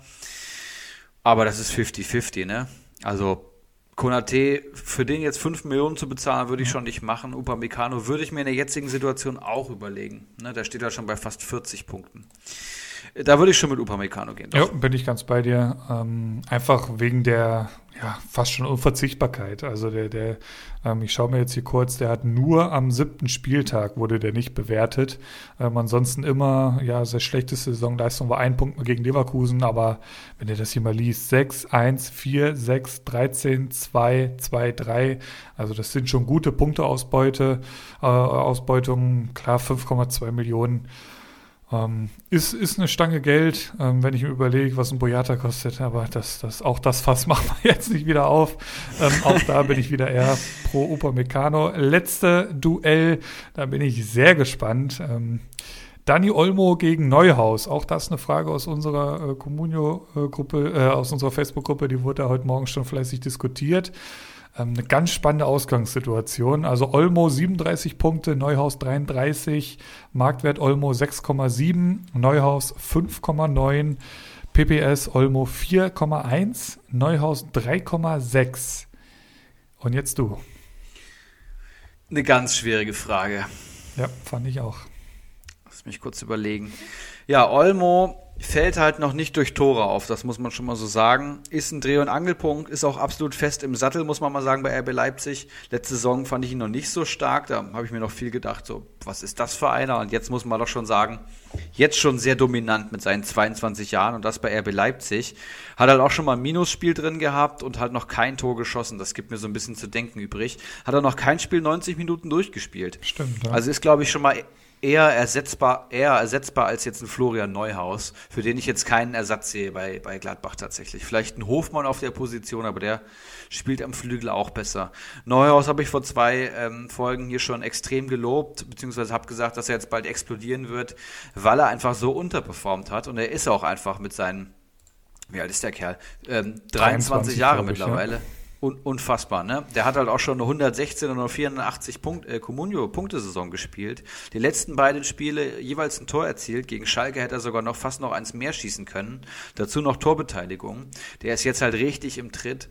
Und wenn der gut spielt, spielt Gladbach gut. Das kann man, glaube ich, auch so sagen. Und er ist auch noch eine Stange günstiger, ne? Die Frage ist, wie lang das wie lang bleibt das noch so? Auch hier würde ich sagen, der Trend is your friend und ich würde vermutlich mit Neuhaus gehen aktuell. Du hast ja gerade die vor zwei Folgen äh, angesprochene, ja, unser, unser Battle da angesprochen. Und die ja. Kategorie war ja, wer wird oder wer hat bisher noch so ein bisschen unterperformt und wird nach der Länderspielpause dann rasieren. Und ich dachte mir eigentlich so die ganze Zeit, ach komm, der hat jetzt den Neuhaus hier genannt, das kann doch gar nicht sein. Der hat sich doch in die Nationalmannschaft und so gespielt. Was ist denn das für ein Schwätzer hier? Der wird doch, der hat doch vorher schon gut, gut performt und das war ja gar nicht tatsächlich so, sehe ich hier gerade. Also 1, 2, 3, 0, 0, 3, 1. Also der hat ja wirklich nicht performt, das hatte ich so gar nicht am Schirm. Ja. Und ist ja wirklich jetzt explodiert mit 9 und 14 Punkten. Also da, da ähm, ja, kristallisiert sich zumindest schon mal ein Favorit gegen meinen Johnny Schmid, den ich da rausgehauen hatte, raus. Ähm, krass. Ähm, Neuhaus, klar. Ich sehe es, ich würde aber tatsächlich eher pro Olmo gehen, weil eben er in jedem Spiel mehr oder weniger bewertet wird. Das wurde im Neuhaus auch, aber er halt ja die, die, bessere, die, die bessere Durchschnittsnote hat und einfach ja, ich, ich sehe Leipzig einfach stabiler. Also ich, traue diesem Braten noch nicht so ganz bei Gladbach, wie sie es so mit der Dreifachbelastung dann letztendlich handhaben werden. Klar, ein Zakaria kommt jetzt wieder, das, das hilft nochmal. Ich glaube, ein Hofmann ist ja auch nicht mehr allzu lang verletzt, ähm, bin ich mir aber gerade gar nicht so sicher. Also, hm, ja, ich, ich, Bauchgefühl sagt mir tatsächlich eher pro Olmo, weil es auch ein geiler Fußballer ist. Auch hier gegen die Nationalmannschaft hat er ja für Spanien gespielt und so. Ähm, aber es ist wirklich eine Kopf-an-Kopf-Entscheidung. Also ich glaube, beide helfen eigentlich jedem Manager sofort weiter und auch bis Weihnachten. Also nächsten Gegner Leipzig, äh, Bayern, Bremen, Hoffenheim und für Neuhaus geht es gegen Freiburg, Hertha und Frankfurt. Also da ist für beide einiges drin. Trend is your friend, Neuhaus, Bauchgefühl bei mir, Olmo. Und jetzt macht da draußen, was er wollt mit diesen Infos. Und ich würde sagen, eigentlich sind wir durch schon fast. Oder habe ich jetzt noch irgendwas vergessen? Nee, die Kaderbewertung haben wir abgeschlossen. Keiler Cup, ähm, die Spielervergleiche, heiße Eisen rausgehauen, über den Spieltag gequatscht, Communio-Erkenntnisse gegeben. Ich glaube, heute sind wir durch. Stunde 40 auf der Krass. Uhr, das passt. Gut, zum Schluss äh, müssen wir natürlich noch äh, einem Spieler gedenken, der ja ein bisschen den Fußball geprägt hat. Und da möchte ich euch zwei Dokus noch ans Herz legen. Äh, Diego Armando Maradona ist natürlich die Rede von. Zum einen, die habe ich zum, ich sag mal, vor einem halben Jahr oder so bei Amazon geschaut, Amazon Prime. Einfach mal Diego Maradona heißt die Doku anschauen. Ähm, unfassbar. Also un, unfassbar, was rund um diese Person, rund um diesen Fußballer alles passiert ist. Also das ist ja ein Politikum. Ähm, anders kann man es wirklich nicht sagen. Also das war weitaus mehr wie ein Fußballer und Im Prinzip war das ein kleiner Junge aus Argentinien, der ja die Welt erobert hat und alles, was um den herum passiert ist, un, unfassbar, eine unfassbare Geschichte. Wer kein Prime hat, ähm, ich habe mir auch die Doku, die wurde mir jetzt die Tage in die Timeline gespielt auf YouTube, Maradona der Goldjunge, auch da richtig gut zusammengefasst. Ähm, umsonst geht, ich glaube, eine Stunde oder so. Also wirklich wärmste Empfehlung, um ein bisschen mal, das war ja alles vor unserer Zeit. Ich gehe davon aus, dass unsere Hörer jetzt auch nicht Maradona unbedingt direkt mitbekommen haben. Aber wirklich eine allerwärmste Empfehlung. Porträt einer Ikone ähm, von Arte ist die Doku. und auch da wirklich Einsichten. Es ist, es ist absurd, würde es so heute gar nicht mehr geben. Und ja, das noch so klar zum Schluss eine, eine kleine Empfehlung meinerseits. Ich dachte gerade schon so, hä? Seit wann gibt es denn Dokumentationen über Nico Schulz? Aber ich will jetzt hier diese äh, Maradona, Maradona da nicht irgendwie, ne? Du weißt, was ich meine. Naja, ich würde sagen, Folge 63 haben wir am Kasten. Nächste Woche mit einem ganz besonderen Gast, Laser Metin. Oh, ja, stimmt, mein zweiter ehemaliger Mitbewohner. Ähm, wird in den Podcast kommen. Ich glaube, das wird eine sehr, sehr unterhaltsame Folge. Alle, die Jonas schon kennenlernen durften, ähm, wissen, was uns erwartet. über Fußball kann man mit ihm noch besser reden als über äh, alle anderen Themen. Ich freue mich wirklich sehr. Echt? Und, was kann ich auch schon mal sagen? Er wird am Wochenende mich besuchen hier in Frankfurt. Frankfurt gegen Dortmund natürlich. Er, er Dortmunder, ich Frankfurter. Ich habe das Trikot schon gebügelt und bereitgelegt. Und dann danach zusammen im Podcast. Ich glaube, das kann auch sehr unterhaltsam werden. Sehr gut, sehr gut. Also ich erkenne langsam Muster. Also irgendwie deine ehemaligen äh, Mitbewohner, die sind mittlerweile alle in unseren Ligen vertreten. Es ist eigentlich nur eine Frage der Zeit, äh, bis Jana äh, irgendwann in Liga 3 antritt. Kann das sein? Unwa unwa sehr, sehr unwahrscheinlich. ähm, ich kann sie noch mal fragen. Ich hau sie gleich noch mal an, aber ich sag mal unwahrscheinlich. Alles klar. Dann liebe Grüße da in die Richtung. Stunde 45 jetzt schon fast wieder. Wir machen den Deckel drauf für heute. Wir hören uns dann nächste Woche mit einem ganz besonderen Gast wieder. Da bin ich sehr gespannt drauf, auch was ihr zwei dann vom Wochenende erzählt. Und ähm, ja, gut Kick und gut transferier. Guten Spieltag an alle und ja, bis nächste Woche. Ciao, ciao. Macht's gut. Einen Handkuss den Damen und einen schönen guten Abend den Herren und der Jugend. In diesem Sinne, es war mir eine Ehre für Sie zu arbeiten. Ich, machen Sie es gut. Schönen Abend noch.